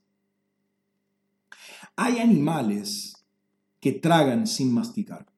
¿sí? Por ejemplo, hay serpientes, búhos, ranas, orcas, hay algunos tiburones que no mastican. Para ellos, la ingesta de comida es algo energético, simplemente necesitan comer instintivamente porque necesitan energía, necesitan vivir. Es llevarse una cosa en el estómago. Pero Dios no nos creó así a nosotros. Y no nos creó así en lo físico porque no es el diseño espiritual para nuestras vidas. Nuestro diseño espiritual es disfrutar a Dios. Nuestro diseño espiritual es deleitarnos en todo eso que creímos en la eternidad, en la esperanza de, y disfrutamos también la, en la espacio-temporalidad. Y nuestro cuerpo ha sido diseñado para que veamos en el espacio-tiempo aquello que es espiritualmente real para nosotros, o en, en lo que somos realmente eh, en lo que hemos sido eh, hechos. Fuimos creados para disfrutar a Dios, para saborearlo a Dios. Ahora, nota esto, y volvemos al, ejemplo de la comida. Nosotros comemos, está bien, hay una necesidad eh, imperiosa, por así decirlo, no solo de pan vive el hombre, ahí muestra que no es tan imperioso, no solo de pan vive el hombre. Pero eh, creemos que es solamente una cuestión energética para una ingesta de comida, para tener fuerzas, etcétera, etcétera. Eso es un pensamiento terrenal. ¿Sí? Porque nosotros sabemos, sabemos que alrededor de la comida hay aderezos, hay bebidas, hay combinaciones que pueden realzar el, significado de ese momento, ¿sí? Hay un disfrute. Ah, no, me como un sanguchito. Está bien, hay un disfrute, ¿sí? Pero también hay comensales en la mesa, hay un diálogo en la mesa. Fíjate cómo el mundo te hace, la vorágine de este mundo te hace perder ese tiempo, te hace perder la unidad familiar, te hace perder y todo, y solamente van a comer, picotear, picar, picar algo, listo, tragar y seguir para adelante. Eso es lo que nos ha mundanalizado. ¿Por qué? Porque ese no es el diseño de nuestro cuerpo, porque no es el diseño de nuestra vida en el espíritu. Porque eso muestra que tampoco estamos disfrutando a Cristo. Estamos fuera de diseño. Cuando hacemos así, cuando vivimos así, estamos fuera de diseño. No es ese nuestro diseño en el espíritu. Por eso no es nuestro diseño en el cuerpo, por eso nuestro cuerpo se enferma. Porque no estamos disfrutando. Cuando uno come con otros, hay comentarios inclusive acerca de la comida. Bueno, en el Espíritu hay comentarios, hay diálogo acerca de la palabra de Dios, de la persona de Dios. Comentamos, testificamos acerca de sus bondades, de sus maravillas. Hay una adoración. Eso es comunión con Él. Eso es estar en Él, permanecer en Él. Comer su carne y beber su sangre, que habla de comunión, no es solamente con el Padre y con el Hijo, es también con los hermanos. Cristo pasa a ser una transversal en todas las áreas de nuestra vida, aún que se extiende más allá de nuestro, de nuestro pellejo, de nuestra, de nuestra piel, se extiende hacia otros. La vida en el Espíritu no está limitada a nuestra carcasa física, se extiende hacia otros.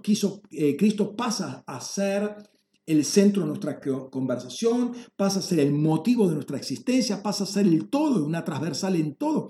Entonces, es mucho más que leer las escrituras, que para nada obviamente está descartado. La adoración es parte de ello, la oración es parte de ello, el hacer la obra, el estar involucrado en espíritu, alma y cuerpo, es el destinar talentos, es destinar tiempos, ofrendar recursos, dinero, lugares, es todo.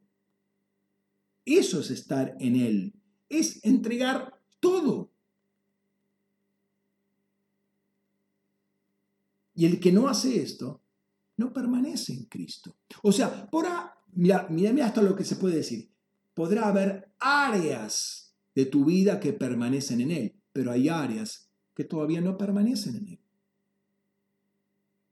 Porque si tu cuerpo, que ha sido comprado por Cristo con sangre, lo dice Primera de Corintios,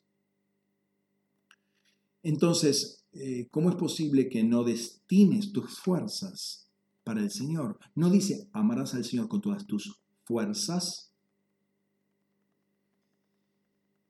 Entonces ahí ya uno deja de permanecer en Él y lo que entra es la filosofía. Cambia, se cambia la espiritualidad por moralidad, se cambia la vida por religión, por ley. Y allí dejó de permanecer uno, eh, perdón, perdón, dejó de permanecer Cristo en uno y en una congregación inclusive. No estoy diciendo que no se crea. Entendamos que son dos cosas diferentes, el creer y el permanecer son dos cosas diferentes. ¿Por qué? Porque el diablo también cree, pero no vamos a decir que está permaneciendo en él, en absoluto, pero cree. O sea, podemos creer, podemos tener toda una vida religiosa creciendo en Él, pero eso no quiere decir que permanezcamos en Él. Y el secreto es permanecer en Él. Juan enseña un poco más qué es esto de permanecer en Él y entiendo, eh, ya lo hemos conversado esto, pero que la primera carta de Juan es una explicación del Evangelio de Juan. De alguna manera, en algunos temas, lo desglosa muy, muy, muy minuciosamente. Dice, primera de Juan 2.6, el que dice permanece en él, debe andar como él anduvo. ¿Y cómo él anduvo? Responde Pablo a esto. Sed pues imitadores de Dios como hijos amados y andad en amor como Cristo también nos amó y se entregó por nosotros en ofrenda y sacrificio a Dios como olor fragante. Jesús anduvo en amor y nosotros tenemos que andar como Jesús anduvo. Jesús lo dice, eh, perdón, Juan lo dice de esta manera. Juan, primera carta de Juan, capítulo 2, versículos 1 al 5. Dice, hijitos míos, estas cosas os escribo para que no pequéis. Si alguno hubiera pecado, Parácletos tenemos ante el Padre, a Jesucristo, el justo, el cual también, el cual es también la propiciación por nuestros pecados, y no solo por los nuestros, sino por los, los de todo el mundo. Y en esto sabemos que hemos conocido, que lo hemos conocido, si guardamos sus mandamientos. El que dice, yo lo conozco y no guarda sus mandamientos, es un mentiroso y la verdad no está en él. Pero el que obedece su palabra, en este verdaderamente se ha perfeccionado el amor de Dios. En esto, pues, sabemos que andamos en él. Indiscutiblemente, en Juan hay una preocupación por no pecar. Vuelvo sobre el tema.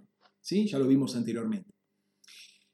Eh, y en esta, esta primera carta insiste una vez más, y por estos versículos que introducen el capítulo 2, quizás sea uno de los motivos, una de las razones por la cual Juan escribe esta carta, para que no pequéis, para no pecar. Eh, hermano, esta es una, una cuestión básica de todo cristiano, para no pecar. Si pecamos tenemos al Paráclitos, a Jesús que es el justo. Tenemos. Pero esto lo escribe para no pecar. Y el secreto de no pecar es estar en Él.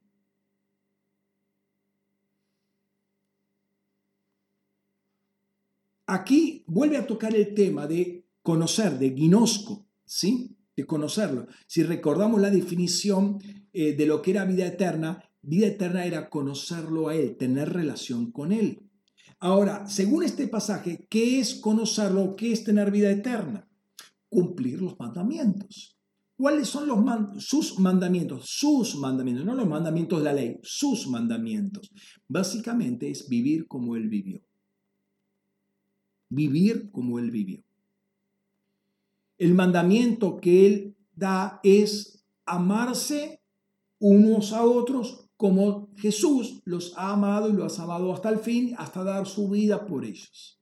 ¿Sí? Él anduvo en amor.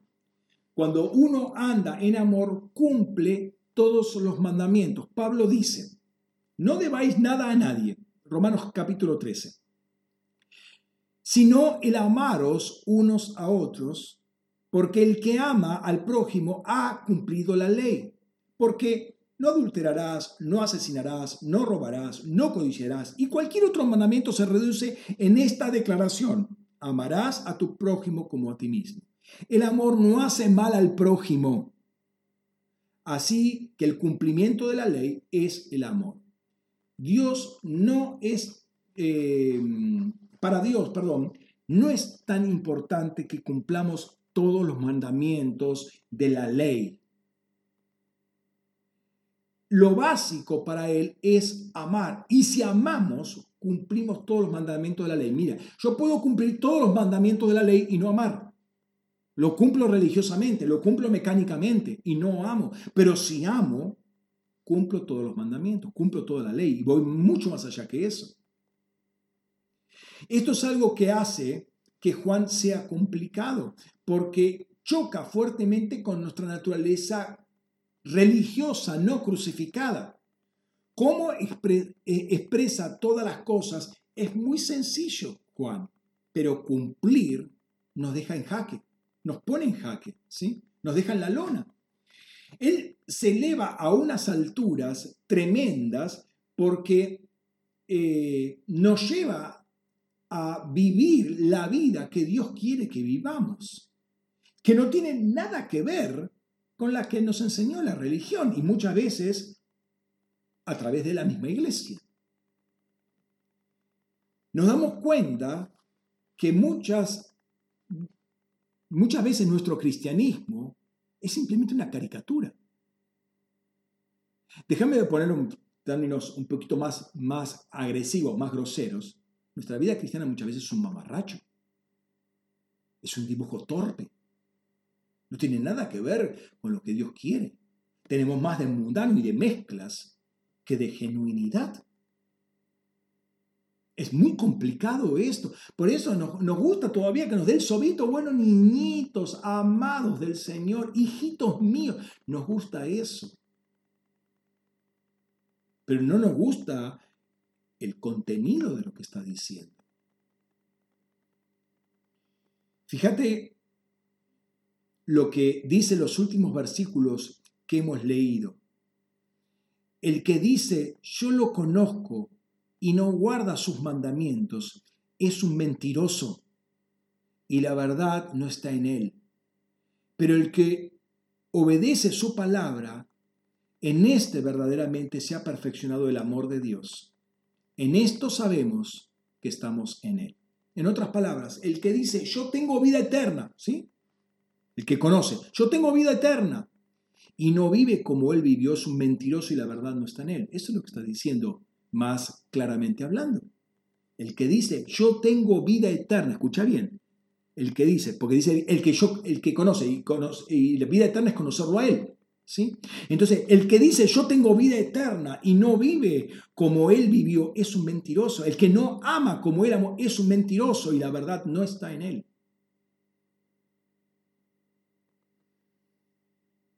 Se está engañando. No nació de nuevo. No nació de nuevo. ¡Wow! Pero el que obedece su palabra, este ha sido perfeccionado en el amor. Noten que eh, el centro de todo es el amor de Dios que ha sido derramado, lo dice Pablo, ¿sí? Ha sido depositado en nuestros corazones, pero tiene que ser manifestado. El Padre estaba depositado en Cristo, la plenitud de la deidad estaba en Él, pero tenía que ser manifestado. Por eso hablaba las palabras de Jesús, las palabras del Padre, para manifestar al Padre. Parecería que hay un efecto transformador que debe producirse en nuestras vidas obedecemos la palabra y vamos madurando en el amor, tenemos que dejar que esa palabra vaya trabajando y vaya acomodando todas las fichas en nuestra vida. ¿Sí? ¿Para qué? Para que el amor se manifieste. ¿Sí? Aquí se dice eh, a nivel práctico qué es estar en Él, tener el amor de Dios perfeccionado en nosotros. Eso estar en Él que apuntamos a eso, no quiero decir que ya sea un, un trabajo terminado en el aquí y ahora, pero entendamos que tenemos que apuntar y dirigir nuestra vida y la vida nos sustenta en todas las cosas. La palabra de Dios nos tiene que dirigir a ese lugar, a ser confrontados con la palabra y ser transformados por la palabra. Nuestra permanencia en Él es tan importante como su permanencia en nosotros, esa reciprocidad. Dice en 1 de Juan 3:24, y aquel que guarda sus mandamientos permanece en él y él en aquel. Y en esto sabemos que permanece permanece en nosotros por el Espíritu que nos dio. Y aquí aparece el Espíritu Santo. Y, lo mismo eh, en este otro pasaje, en 1 de Juan 4:13. En esto conocemos que permanecemos en Él y Él en nosotros, en que nos ha dado su Espíritu. Entonces la presencia del Espíritu, un nuevo ingrediente en toda esta, esta revelación, es una señal de que Cristo está en nosotros. ¿sí? Nos da certeza de esa realidad. Notemos entonces que contradictorio puede ser que nacer de nuevo, denominarse cristiano, decir que tenemos vida eterna, decir que conocemos a Cristo y no vivir como Cristo vivió. ¿Sí? Entonces, a la luz de Juan, y quizás esta sea la parte más dura, es lo que decíamos, tenemos una vida cristiana que algunas veces deja mucho que desear, porque no, dejé, no dejamos que algunas o muchas áreas sean transformadas. Y no es simplemente cruzarnos de brazos y dejar que Dios obre, sino la gracia conmigo va a ser esa obra. Ahora, como vimos anteriormente, tenía certeza que eh, Jesús tenía certeza que el Padre estaba en él y él en el Padre y por eso hacía sus obras. Acuérdense de Juan 14, 10. Notemos nuevamente lo contradictorio a veces eh, nuestras vidas en el día a día que no se conforman a la vida de Jesús, a las palabras de Jesús.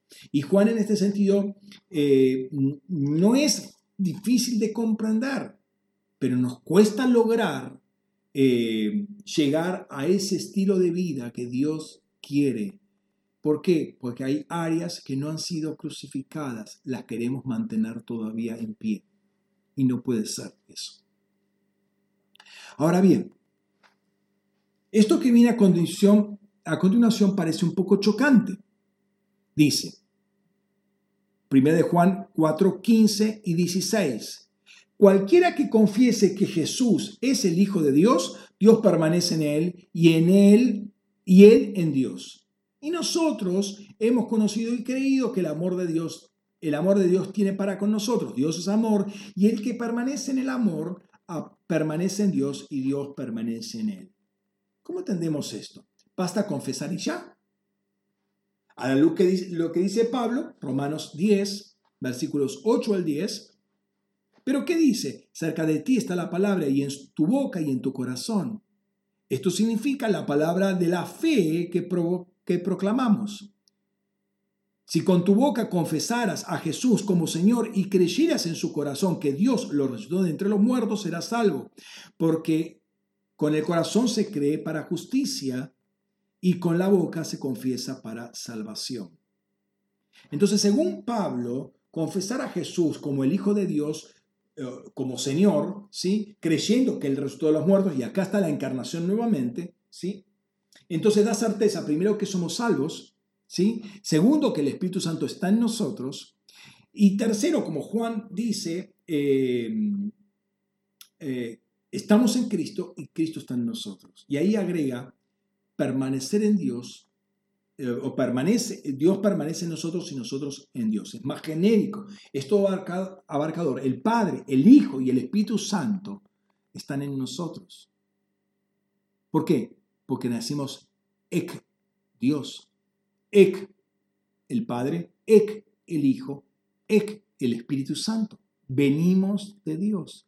Entonces tenemos que seguir eh, esa, esa, esa línea, tenemos que dejar conducirnos por Él. Pero notemos que Juan va más allá y afirma, nosotros hemos conocido, quinosco, y creído, pisteuo, en el amor que Dios tiene hacia nosotros. Los dos verbos están en perfecto, lo que implica que ha sido una experiencia que ha comenzado en el pasado y continúa en el presente. Recordemos cómo, cómo llegaba la vida eterna a nosotros. ¿sí? Lo, tratamos la vez pasada y de alguna manera lo terminamos de ver recién. ¿sí? Les respondió eh, Pedro a, Jesús. ¿sí? Y le, eh, Señor, ¿a quién iremos? tienes palabras de vida eterna y nosotros hemos creído, pisteuo, y conocido, ginosco, que tú eres el santo de Dios. Entonces, fíjate que está estos dos verbos, conocer, ginosco, y creer, juntos, que pueden estar en un orden o en otro orden, y la idea finalmente es algo, algo que empezó y continúa en el presente. Conocemos y continuamos creyendo, ¿sí? O creímos y continuamos conociendo, ¿sí? Algo que empezó y hay un continuo, en algún momento uno precede al otro, eh, pero están íntimamente unidos lo uno con lo otro. Fíjate eh, lo que dice Juan, primera de Juan 4.9. En esto fue manifestado el amor de Dios en nosotros, en que Dios envió al mundo a su Hijo unigénito para que vivamos por medio de Él. El amor de Dios se manifestó en nosotros, entonces el objeto de nuestro conocimiento y fe es el propio amor que Dios tiene para con nosotros. Ahora, ese amor eh, debe estar en ejercicio, no es un amor que depositó, es cierto, ya lo depositó en nosotros, pero debemos ejercerlo, debemos exteriorizarlo. No es un depósito inerte en nuestros corazones, sino un ejercicio, un fluir en el amor de Dios. Está dirigido primariamente hacia Él y también hacia sus hermanos. El punto es que finalmente es Dios habitando en nosotros que ama. Es Cristo, si Él está en nosotros, es Cristo que está amando a Dios y amando a los hermanos en nosotros. Es Él que hace la obra. Si nosotros permanecemos en Él y sus palabras en nosotros, Él hace la obra. Entonces, no solamente hace obras milagrosas, gloria a Dios por todo eso, pero también ama. Es decir, el que ama perfectamente al Padre es Jesucristo. El que ama perfectamente a los hermanos es Jesucristo, no yo. No es mi amor, es el amor de Dios. Entonces nosotros tenemos que romper todas esas trabas para permitirle a Jesús que ame como solamente Él sabe amar al Padre. Y ame a los hermanos como solamente Él sabe amar y nos amó a nosotros. Entonces lo que el Padre hizo con el Hijo y el Hijo hizo con los discípulos, nosotros tenemos que hacer con los hermanos también y con el Padre.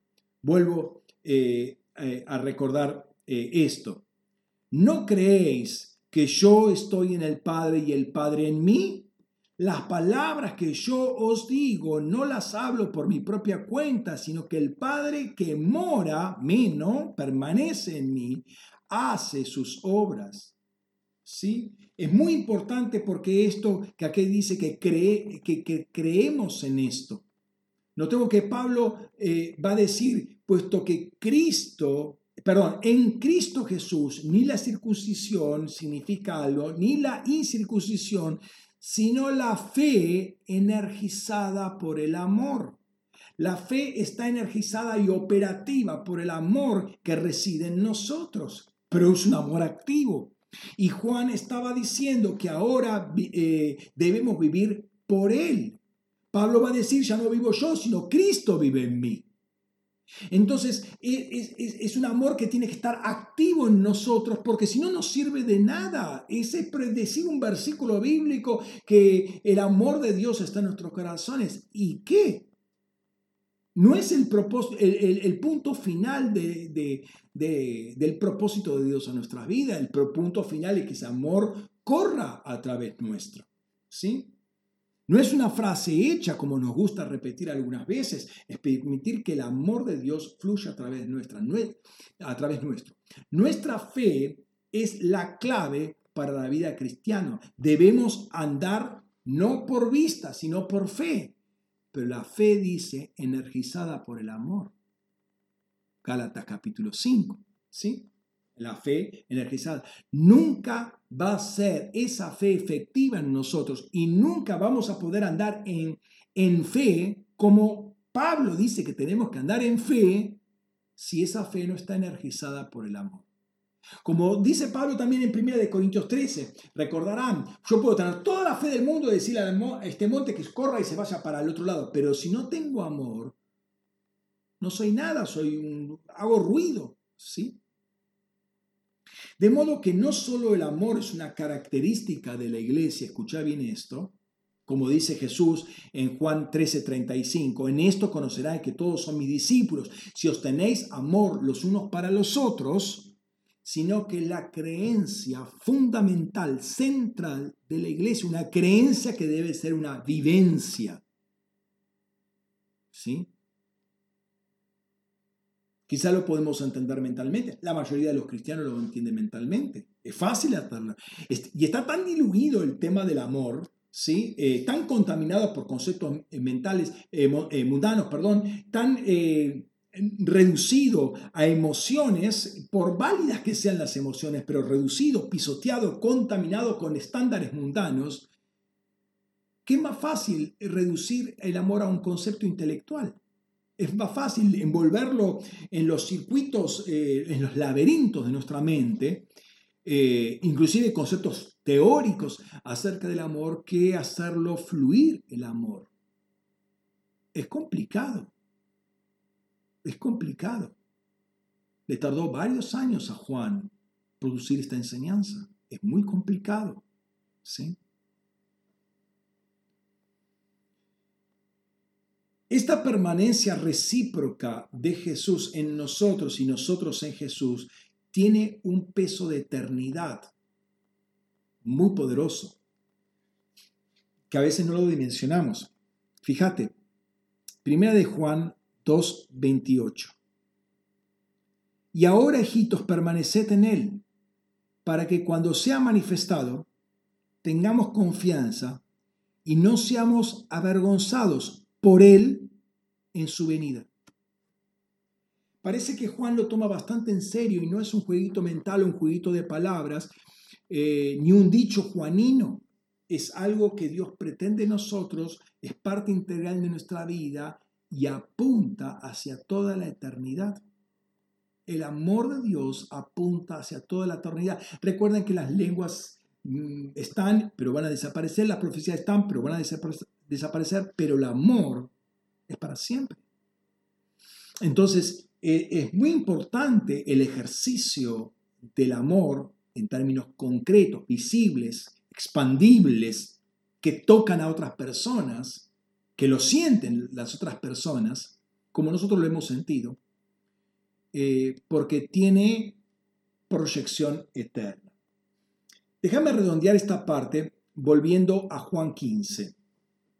Lo que el, el Padre hizo en Jesús Jesús lo hizo en sus discípulos y en todos nosotros en general si somos discípulos, pero ahora Jesús pretende que nosotros, lo que Él hizo con nosotros, nosotros lo hagamos eh, con otros. Dice, versículo 9, 15, 9, como el Padre me amó, también yo os amé.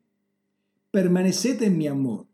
Si guardáis mis mandamientos, permaneceréis en mi amor como yo he guardado los mandamientos de mi Padre y permanezco en su amor.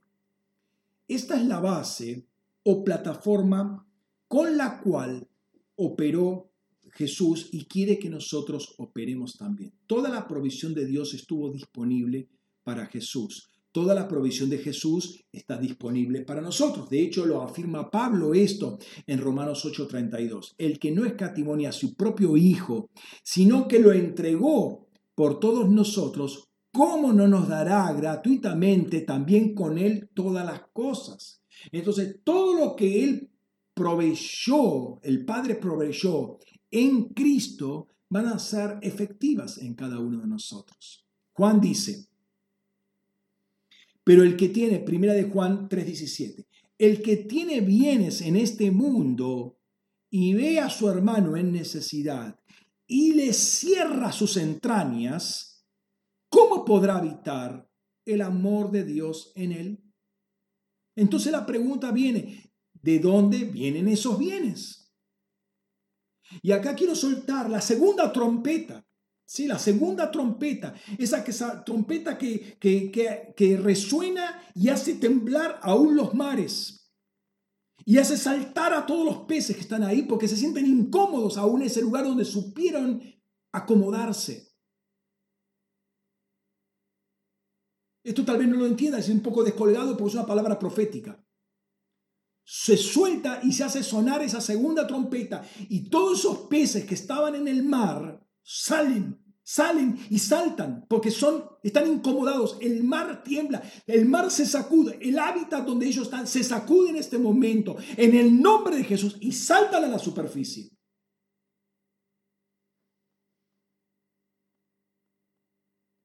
Esto que yo les dije, de dónde vienen esos bienes, me da pie para una parte eminentemente práctica y muy adecuada a estos tiempos.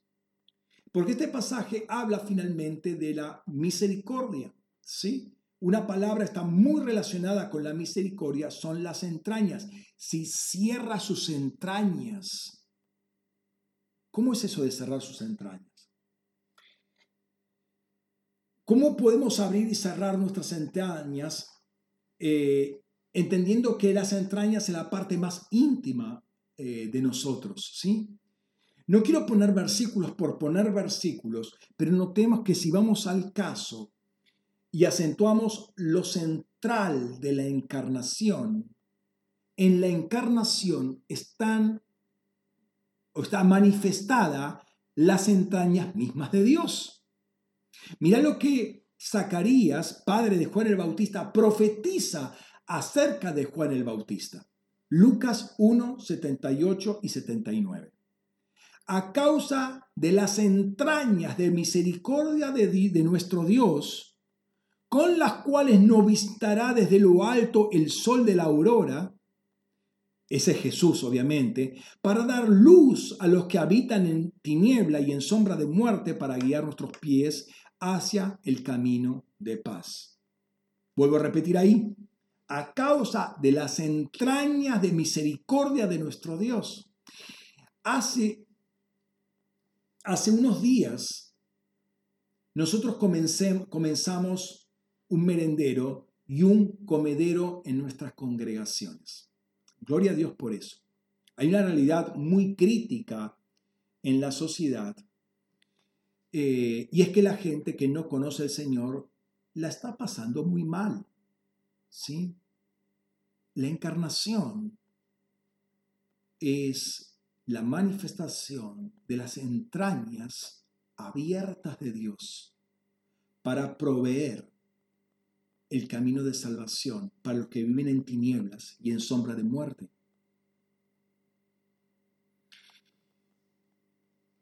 El Señor nos movió a misericordia para permitirle manifestar su amor. Él depositó el amor en nosotros, pero nosotros tenemos que activarlo, ¿sí? En vano podemos decir, somos hijos de Dios y permanecemos en Él si nuestro amor no está activo. ¿sí? No somos piezas de museo. Nosotros tenemos que poder romper ciertas comodidades propias de la filosofía de este mundo que se han introducido eh, lamentablemente en la iglesia, se han introducido. La gente viene a buscar alimentos, ¿sí? Pero no haríamos nada diferente a lo que es la sensibilidad común, humana, básica, que haría eh, por una, una, cuestión de solidaridad simplemente, ¿no? Eh, no haríamos algo diferente de una olla popular. Pero Dios no nos llamó a ser ollas populares. Nos llamó a mostrar misericordia, a abrir nuestras entrañas como Dios mismo las abrió en la encarnación de Cristo. Y recuerden que la encarnación es lo básico, lo básico para comer, para masticar, para tener comunión con Él y que Cristo habite en nosotros y nosotros habitemos en Él. A Jesús le pasó algo similar. Fíjate. Viendo pues, leemos Juan 6, 24 al 29, lo hemos, lo hemos utilizado en eh, las predicaciones anteriores. Viendo pues la gente que Jesús no estaba allí, ni sus discípulos, entraron en las barcas y fueron a Cafarnaún, buscando a Jesús. Y al hallarlo al otro lado del mar, le dijeron, Rabí, ¿cuándo llegaste acá? Mira lo que dice. Y respondiendo Jesús dijo, de cierto, de cierto os digo, me buscáis no porque habéis visto señales, sino porque comisteis de los panes y os hartasteis. Trabajad no por la comida que perece, sino por la comida que a vida eterna permanece, la cual el Hijo del Hombre os dará, porque a éste selló Dios el Padre. Entonces le dijeron, ¿Qué debemos hacer para realizar las obras de Dios? Respondiendo Jesús les dijo, esta es la obra de Dios, que creáis en el que Él envió. La gente fue a buscar a Jesús y Él revela por qué habían venido. Por duro que parezca, les dice, porque comisteis de los panes y os hartasteis. Comisteis hasta que les salió por las orejas Típicamente, como el pueblo de Israel se acuerda con las codornices, le salía por la, sobre, por la nariz, le salían las codornices. Se atragantaron con las codornices. Estos se atragantaron con el pan y los pescados. Y noten que esto está después de la pesca milagrosa. Entonces hace una corrección ahí que la estuvimos estudiando en, domingos anteriores. Trabajad no por la comida que perece, sino por la comida que a vida eterna permanece, a vida eterna permanece menos, el verbo menos, la cual el Hijo del Hombre os dará porque a éste selló Dios el Padre. Todos nos esforzamos por seguir, conseguir alimentos, trabajamos por ello. Hoy quizás, eh, aunque muchos quieran trabajar por los alimentos, las puertas están cerradas. Humanamente hablando, se le han cerrado las puertas a muchos, tristemente, debemos comentarlo. Ahora, Jesús le dice a esa gente que solo va Jesús nuevamente para seguir comiendo, que se esfuercen por comer, por buscar, por esforzarse por la comida que a vida eterna permanece. el viernes estaba haciendo, eh, antes de ayer, estaba haciendo mi, mi devocional y pasé por tres, cuatro salmos que eh, me, golpeaban en el tema de la justicia. ¿sí? Y el primero de ellos que quiero resaltar es muy conocido, Salmo 37.5. Dice, encomienda a Yahvé tu camino y confía en él y él hará. es muy conocido el pasaje. Notemos que, que él va a hacer la obra. Encomienda a Yahvé tu camino, confía en él y Él hará. Solo tenemos que encomendarnos en sus manos, sacar todas las trabas que nosotros acostumbramos a ponernos, eh, eh, poner nuestra centralidad, ¿sí? confiar en Él. Y Él, Él va a hacer, Él hará, dice.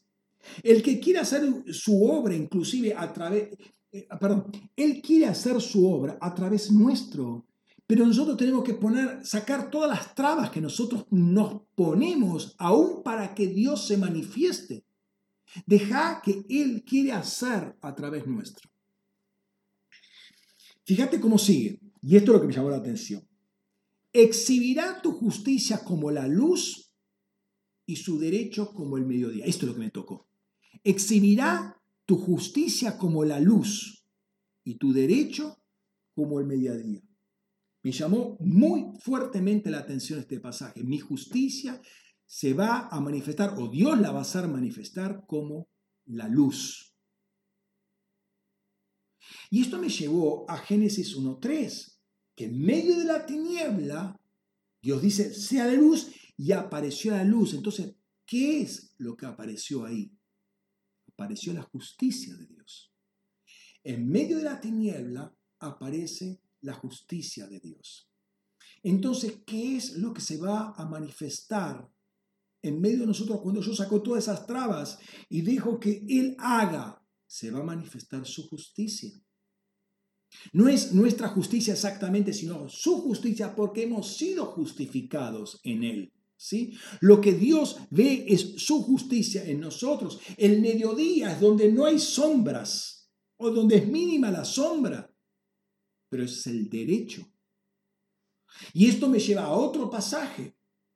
La justicia y el derecho son el fundamento de su trono. La misericordia y la verdad van delante de su rostro. Entonces, cuando yo encomiendo mi vida a Él y confío en Él, Él manifiesta su trono a través mío y particularmente en donde estoy, es decir, en mi barrio, en mi ciudad. ¿Lo ves? Es tremendo lo que está diciendo. Se, me, abrieron los ojos. Fíjate, la misericordia y la verdad van delante de su rostro. Primero va a manifestar su misericordia y su verdad y luego va a manifestar el trono de Dios entonces, cuando hacemos acciones de misericordia y verdad, esperemos que después brille el rostro de Dios a través nuestro y en nuestra ciudad, en nuestro barrio. Esas personas que vienen, que vienen con lo que creen que es su necesidad primaria, que creen que vienen que, la comida es su necesidad primaria, vienen por lo urgente, pero no se dan cuenta que es lo importante. ¿Sí? Todos eh, eh, ellos, saben, ellos saben que la iglesia eh, debe, debe, manifestar esto. Debe ¿Por qué? Porque sus, sus espíritus saben lo que es justicia. Sus espíritus vivieron en un reino de justicia. Vivieron un reino de verdad, vivieron un reino de misericordia, saben. Entonces esperan que la iglesia haga esto. Lo que pasa es que alguna vez están confundidos, como aquel que va a la popular también va a la iglesia, va a la iglesia porque lo que va a llenarse el estómago. A ver, eso es lo urgente, pero no es lo importante. Todos vivieron en un reino, vuelvo a repetir, de justicia, de derecho, de misericordia. Y por, eso esperan que la iglesia manifieste particularmente misericordia y justicia. Pero también hay que hablar desde la verdad. Ellos tienen que entender lo que dice 1 Corintios 6, 13, la primera parte del versículo. Los alimentos son para el estómago y el estómago para los alimentos, alimentos, pero a ambos los destruirá Dios.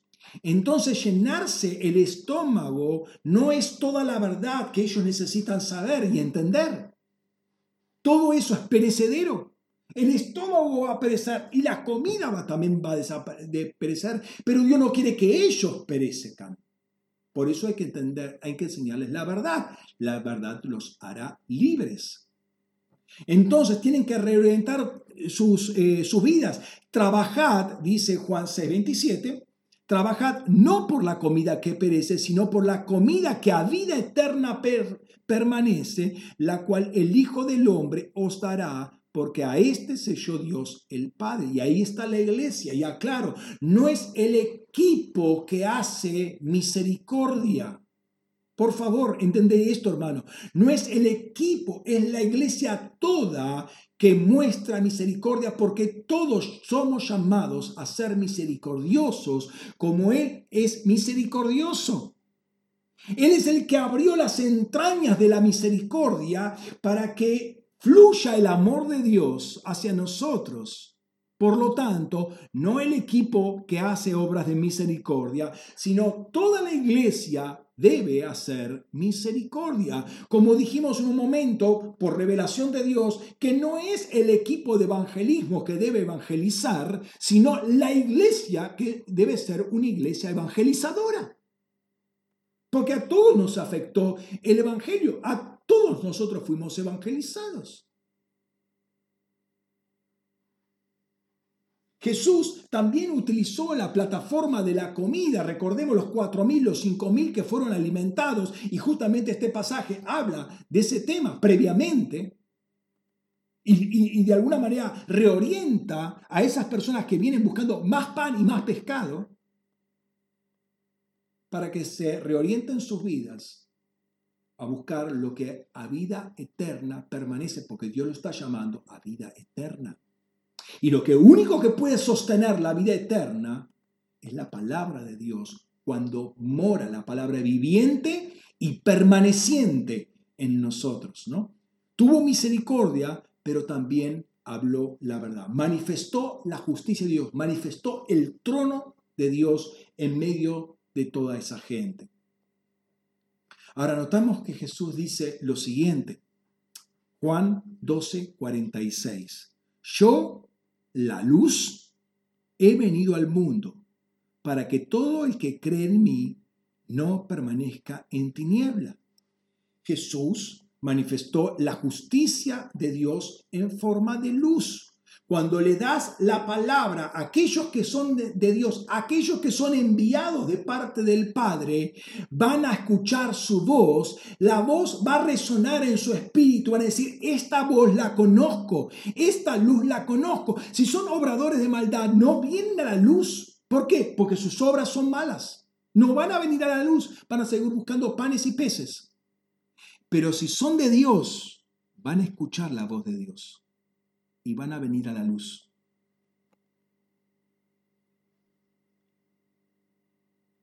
El domingo pasado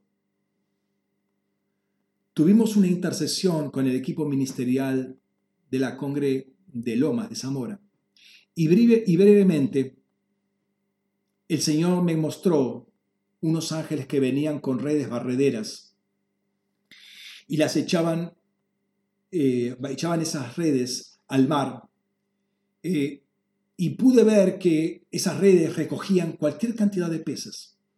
Pero había lugares como senderos ¿sí? en el medio del mar donde aunque los ángeles ponían las redes, no sacaban absolutamente nada. Y decía que, yo, yo decía, ¿qué, ¿qué es esto? Pues yo había visto todo eso lleno de peces. Y el Señor me compartía que había algunos peces que sabían escabullirse habían encontrado formas de salvar las contingencias y escaparse de esa red. Pero el Señor me hizo presenciar, me hizo escuchar tres sonidos de trompeta. El primer, el primer sonido de trompeta hizo que eh, toda eh, la superficie del agua empezara a vibrar. Con la frecuencia de esa trompeta era tan, tan tremendo el estruendo que toda esa, toda esa superficie empezaba a vibrar. Y aparentemente los peces de adentro empezaron a sentirse incómodos porque veían todo, todo eso. ¿sí? O sea, lo, lo, percibían. En ese hábitat que estaban acostumbrados a vivir ya no estaban cómodos. Entonces viene el sonido, el segundo sonido de trompeta, que es el que saltan los peces a la superficie y saltan porque se sienten incómodos ahí.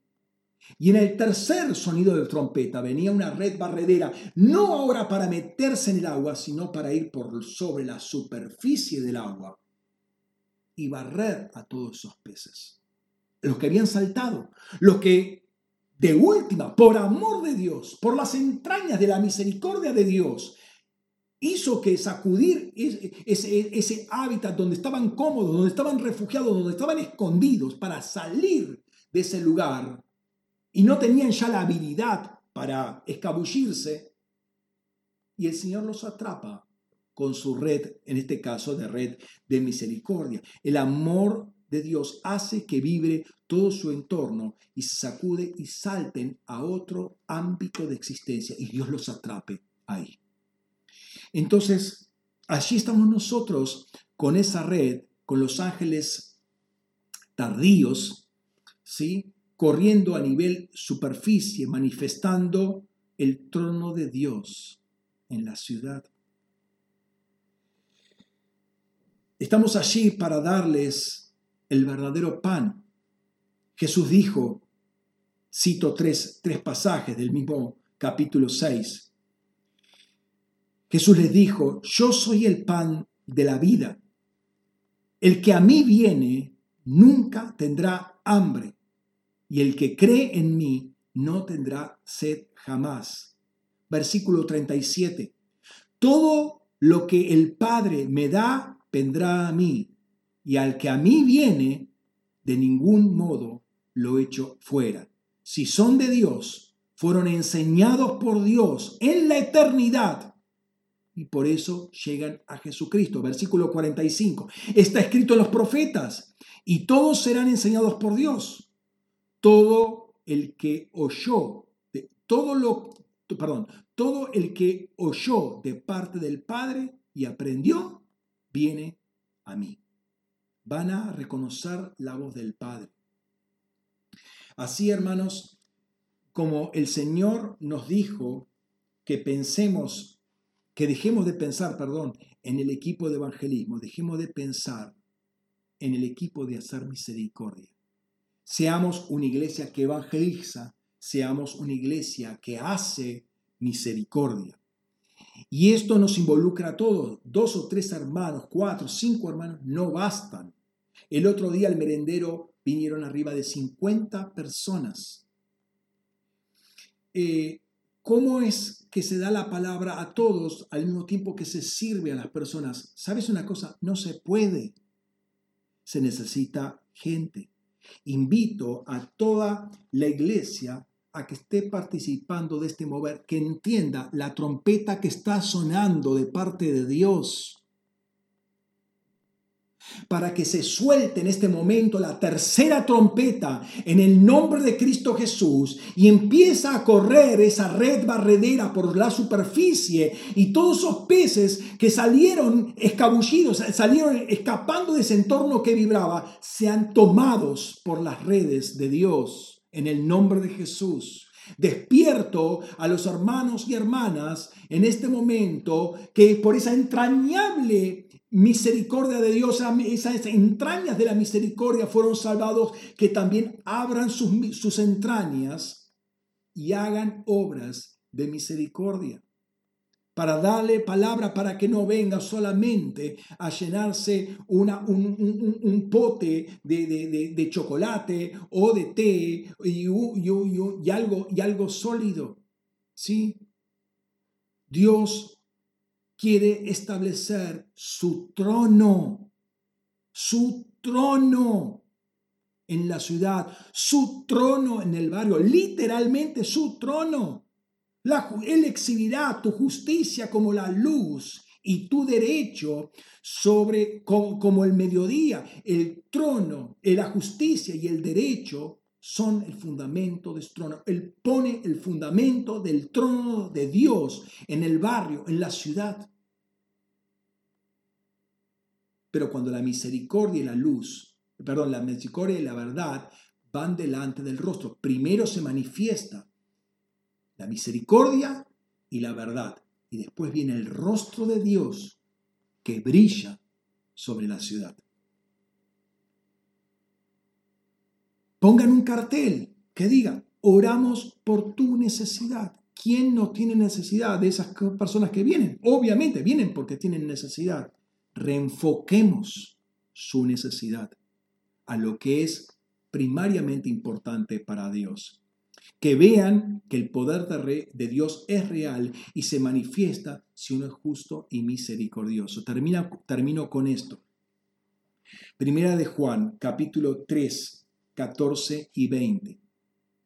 Nosotros sabemos que hemos pasado de la muerte a la vida porque amamos a los hermanos. El que no ama permanece en la muerte. Todo el que odia a su hermano es un asesino y sabes que ningún asesino tiene vida eterna morando, permaneciendo, eh, el verbo menos ahí, en él. En esto conocemos, hemos conocido el amor en que Él puso su vida por nosotros. También nosotros debemos poner la vida por los hermanos. Pero el que tiene bienes en este mundo y ve a su hermano en necesidad y le cierra sus entrañas, ¿cómo podrá habitar el amor de Dios en él? Hijitos, no amemos de palabras ni de lengua, sino con obra y de verdad. Y en esto sabremos que somos de la verdad y tranquilizaremos nuestro corazón delante de Él, aun cuando nuestro corazón nos condene, porque más grande que nuestro corazón es Dios y Él conoce todas las cosas. Entonces es tiempo de oír la voz de Dios, primero nosotros, después ellos. No podemos cerrar nuestras entrañas cuando Dios las abrió ampliamente para nosotros. No esperemos eh, que tres o cuatro personas hagan lo que Dios llama a hacer a toda la iglesia. ¿sí? Eh, no tratemos de calmar nuestras conciencias con lo poco, sino que abunde lo mucho en nosotros. No digamos, mi congregación hace esto o aquello. Hermano, no es tu congregación, es uno. No, no, no, no generalicemos, no institucionalicemos términos responsabilicemos de lo responsabilicémonos a nosotros mismos de lo que Dios dijo que tenemos que hacer. El tema es si estamos involucrados en esto. Cerra tus ojos un momento. Padre, en el nombre de Jesús, gracias Señor por tu palabra, Señor, que nos desafía, nos desafía nos desafía. Tremendo, tremendo, Señor, tremendo. Señor, escapa a, nuestra comprensión y no queremos, Señor, limitar a nuestra una comprensión racional todo esto. Queremos disfrutarlo en el Espíritu, Señor, pero también vivirlo. Tenemos que manifestar, Señor, esa permanencia en el Espíritu del Padre, del Hijo, del Espíritu Santo, esa permanencia recíproca, Señor, que sea real, no sea de palabras, sea de verdad, sea en obra, en obra concreta, Señor. Padre, en el nombre de Jesús, Señor, que no pongamos más traba, excusas, razonamientos esquivos, peros, y todas las cosas, Señor, que son propias de este mundo, y nosotros como peces cómodos en este mundo, Señor, nos hemos acostumbrados allá a esgrimir con toda naturalidad, Señor, con toda naturalidad, a no escuchar tu voz y hacer lo que nos mandaste hacer. Señor, tú no cerraste tus entrañas a nosotros, al contrario, la abriste completamente de par en par, te expusiste en tu Hijo Jesucristo. Queremos exponernos también nosotros, Señor, y no cerrarnos a la necesidad de otros. Y sabemos que cuanto más nos damos, más provisión del cielo tenemos. Porque tú no eres escaso, nunca lo fuiste. Si diste a tu Hijo Jesucristo, ¿cómo no nos darás todas las demás cosas junto con Él?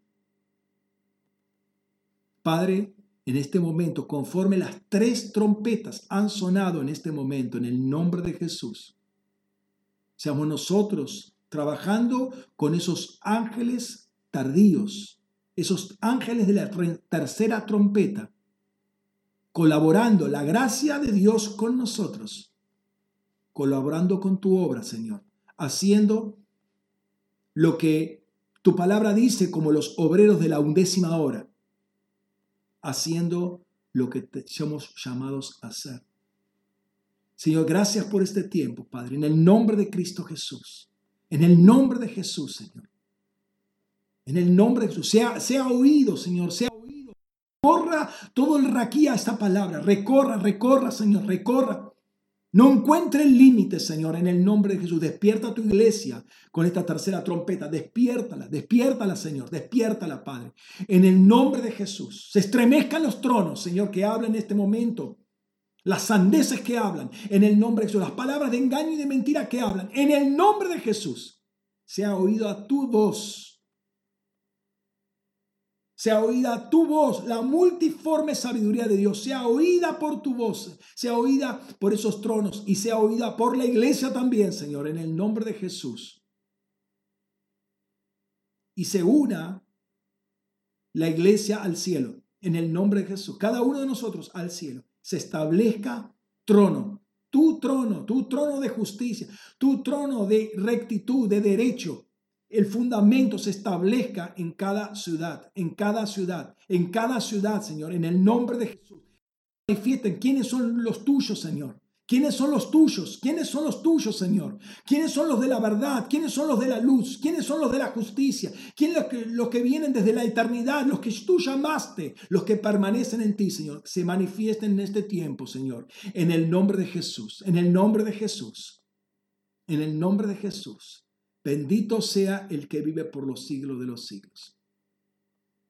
Amén, Señor. Amén.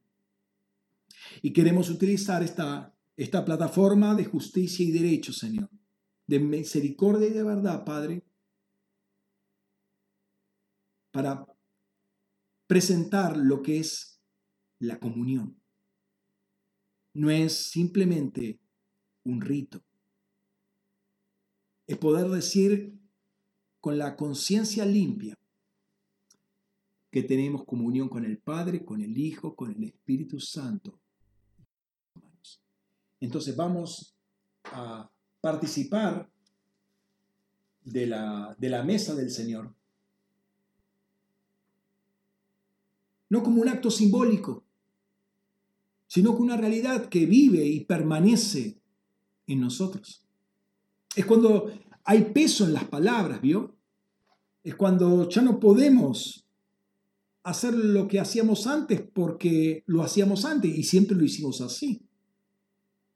Es cuando ya comer un pedazo de pan eh, nos lleva a una reflexión previa si estamos dispuestos a hacer lo que el Padre nos dijo que hiciéramos. De ser lo que tenemos que ser. El diseño, cumplir el diseño que Dios quiere para cada uno de nosotros. Es muy pesado. Juan es muy pesado.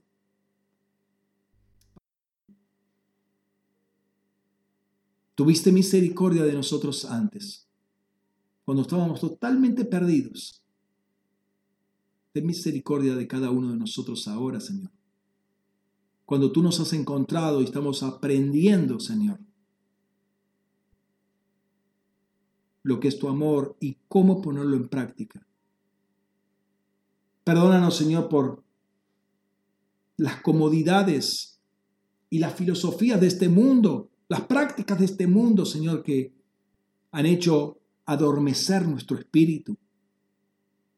Han hecho acomodar las neuronas de nuestro cerebro para seguir satisfaciendo nuestra, nuestra carne, nuestra naturaleza no crucificada, nuestra religión, nuestra, nuestro Adán.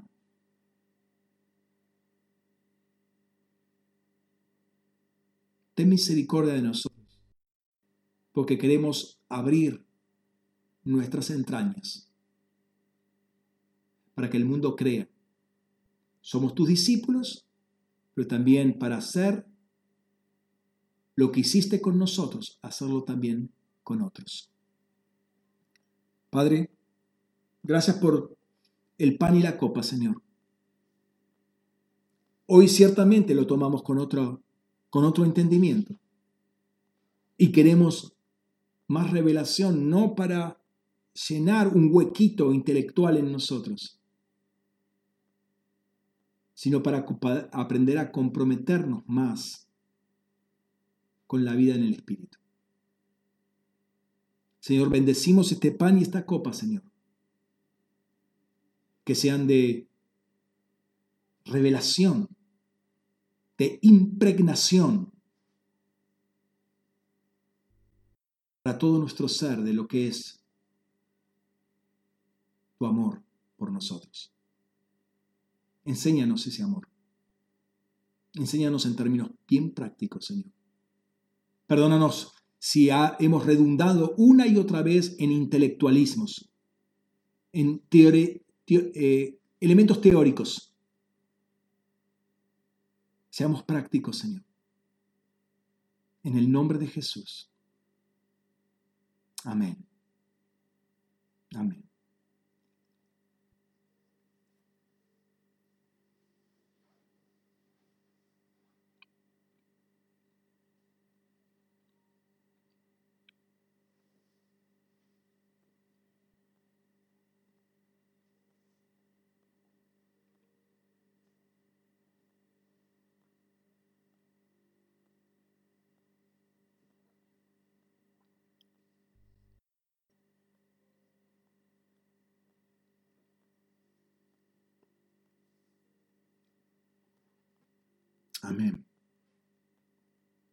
Amén, hermanos.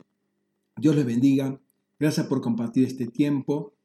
Eh, que tengan una hermosa semana y que aprendamos a abrir nuestras entrañas, ¿sí? Abrir nuestras entrañas. Que se manifiesten los fundamentos del trono de Dios. En un mundo y en una ciudad y en, una, en un país todos sabemos, donde no reina la justicia y el derecho. No buscamos que se manifieste un trono humano, buscamos que se manifieste el fundamento del trono de Dios. Esa es una plataforma poderosísima. Eso cambia, sacude, sacude literalmente a toda la y en eso está eh, la, capacidad de la iglesia. La, iglesia tiene, fue diseñada justamente para eso, para gobierno. Pero se, manifiesta algunas, cosas algunas veces en cosas muy sencillas. Pero la base es, o la gran traba quizás, está en nosotros, en abrir nuestras entrañas. El Señor te bendiga ricamente y te use para su propósito. En el nombre de Jesús. Chao. Dios te bendiga.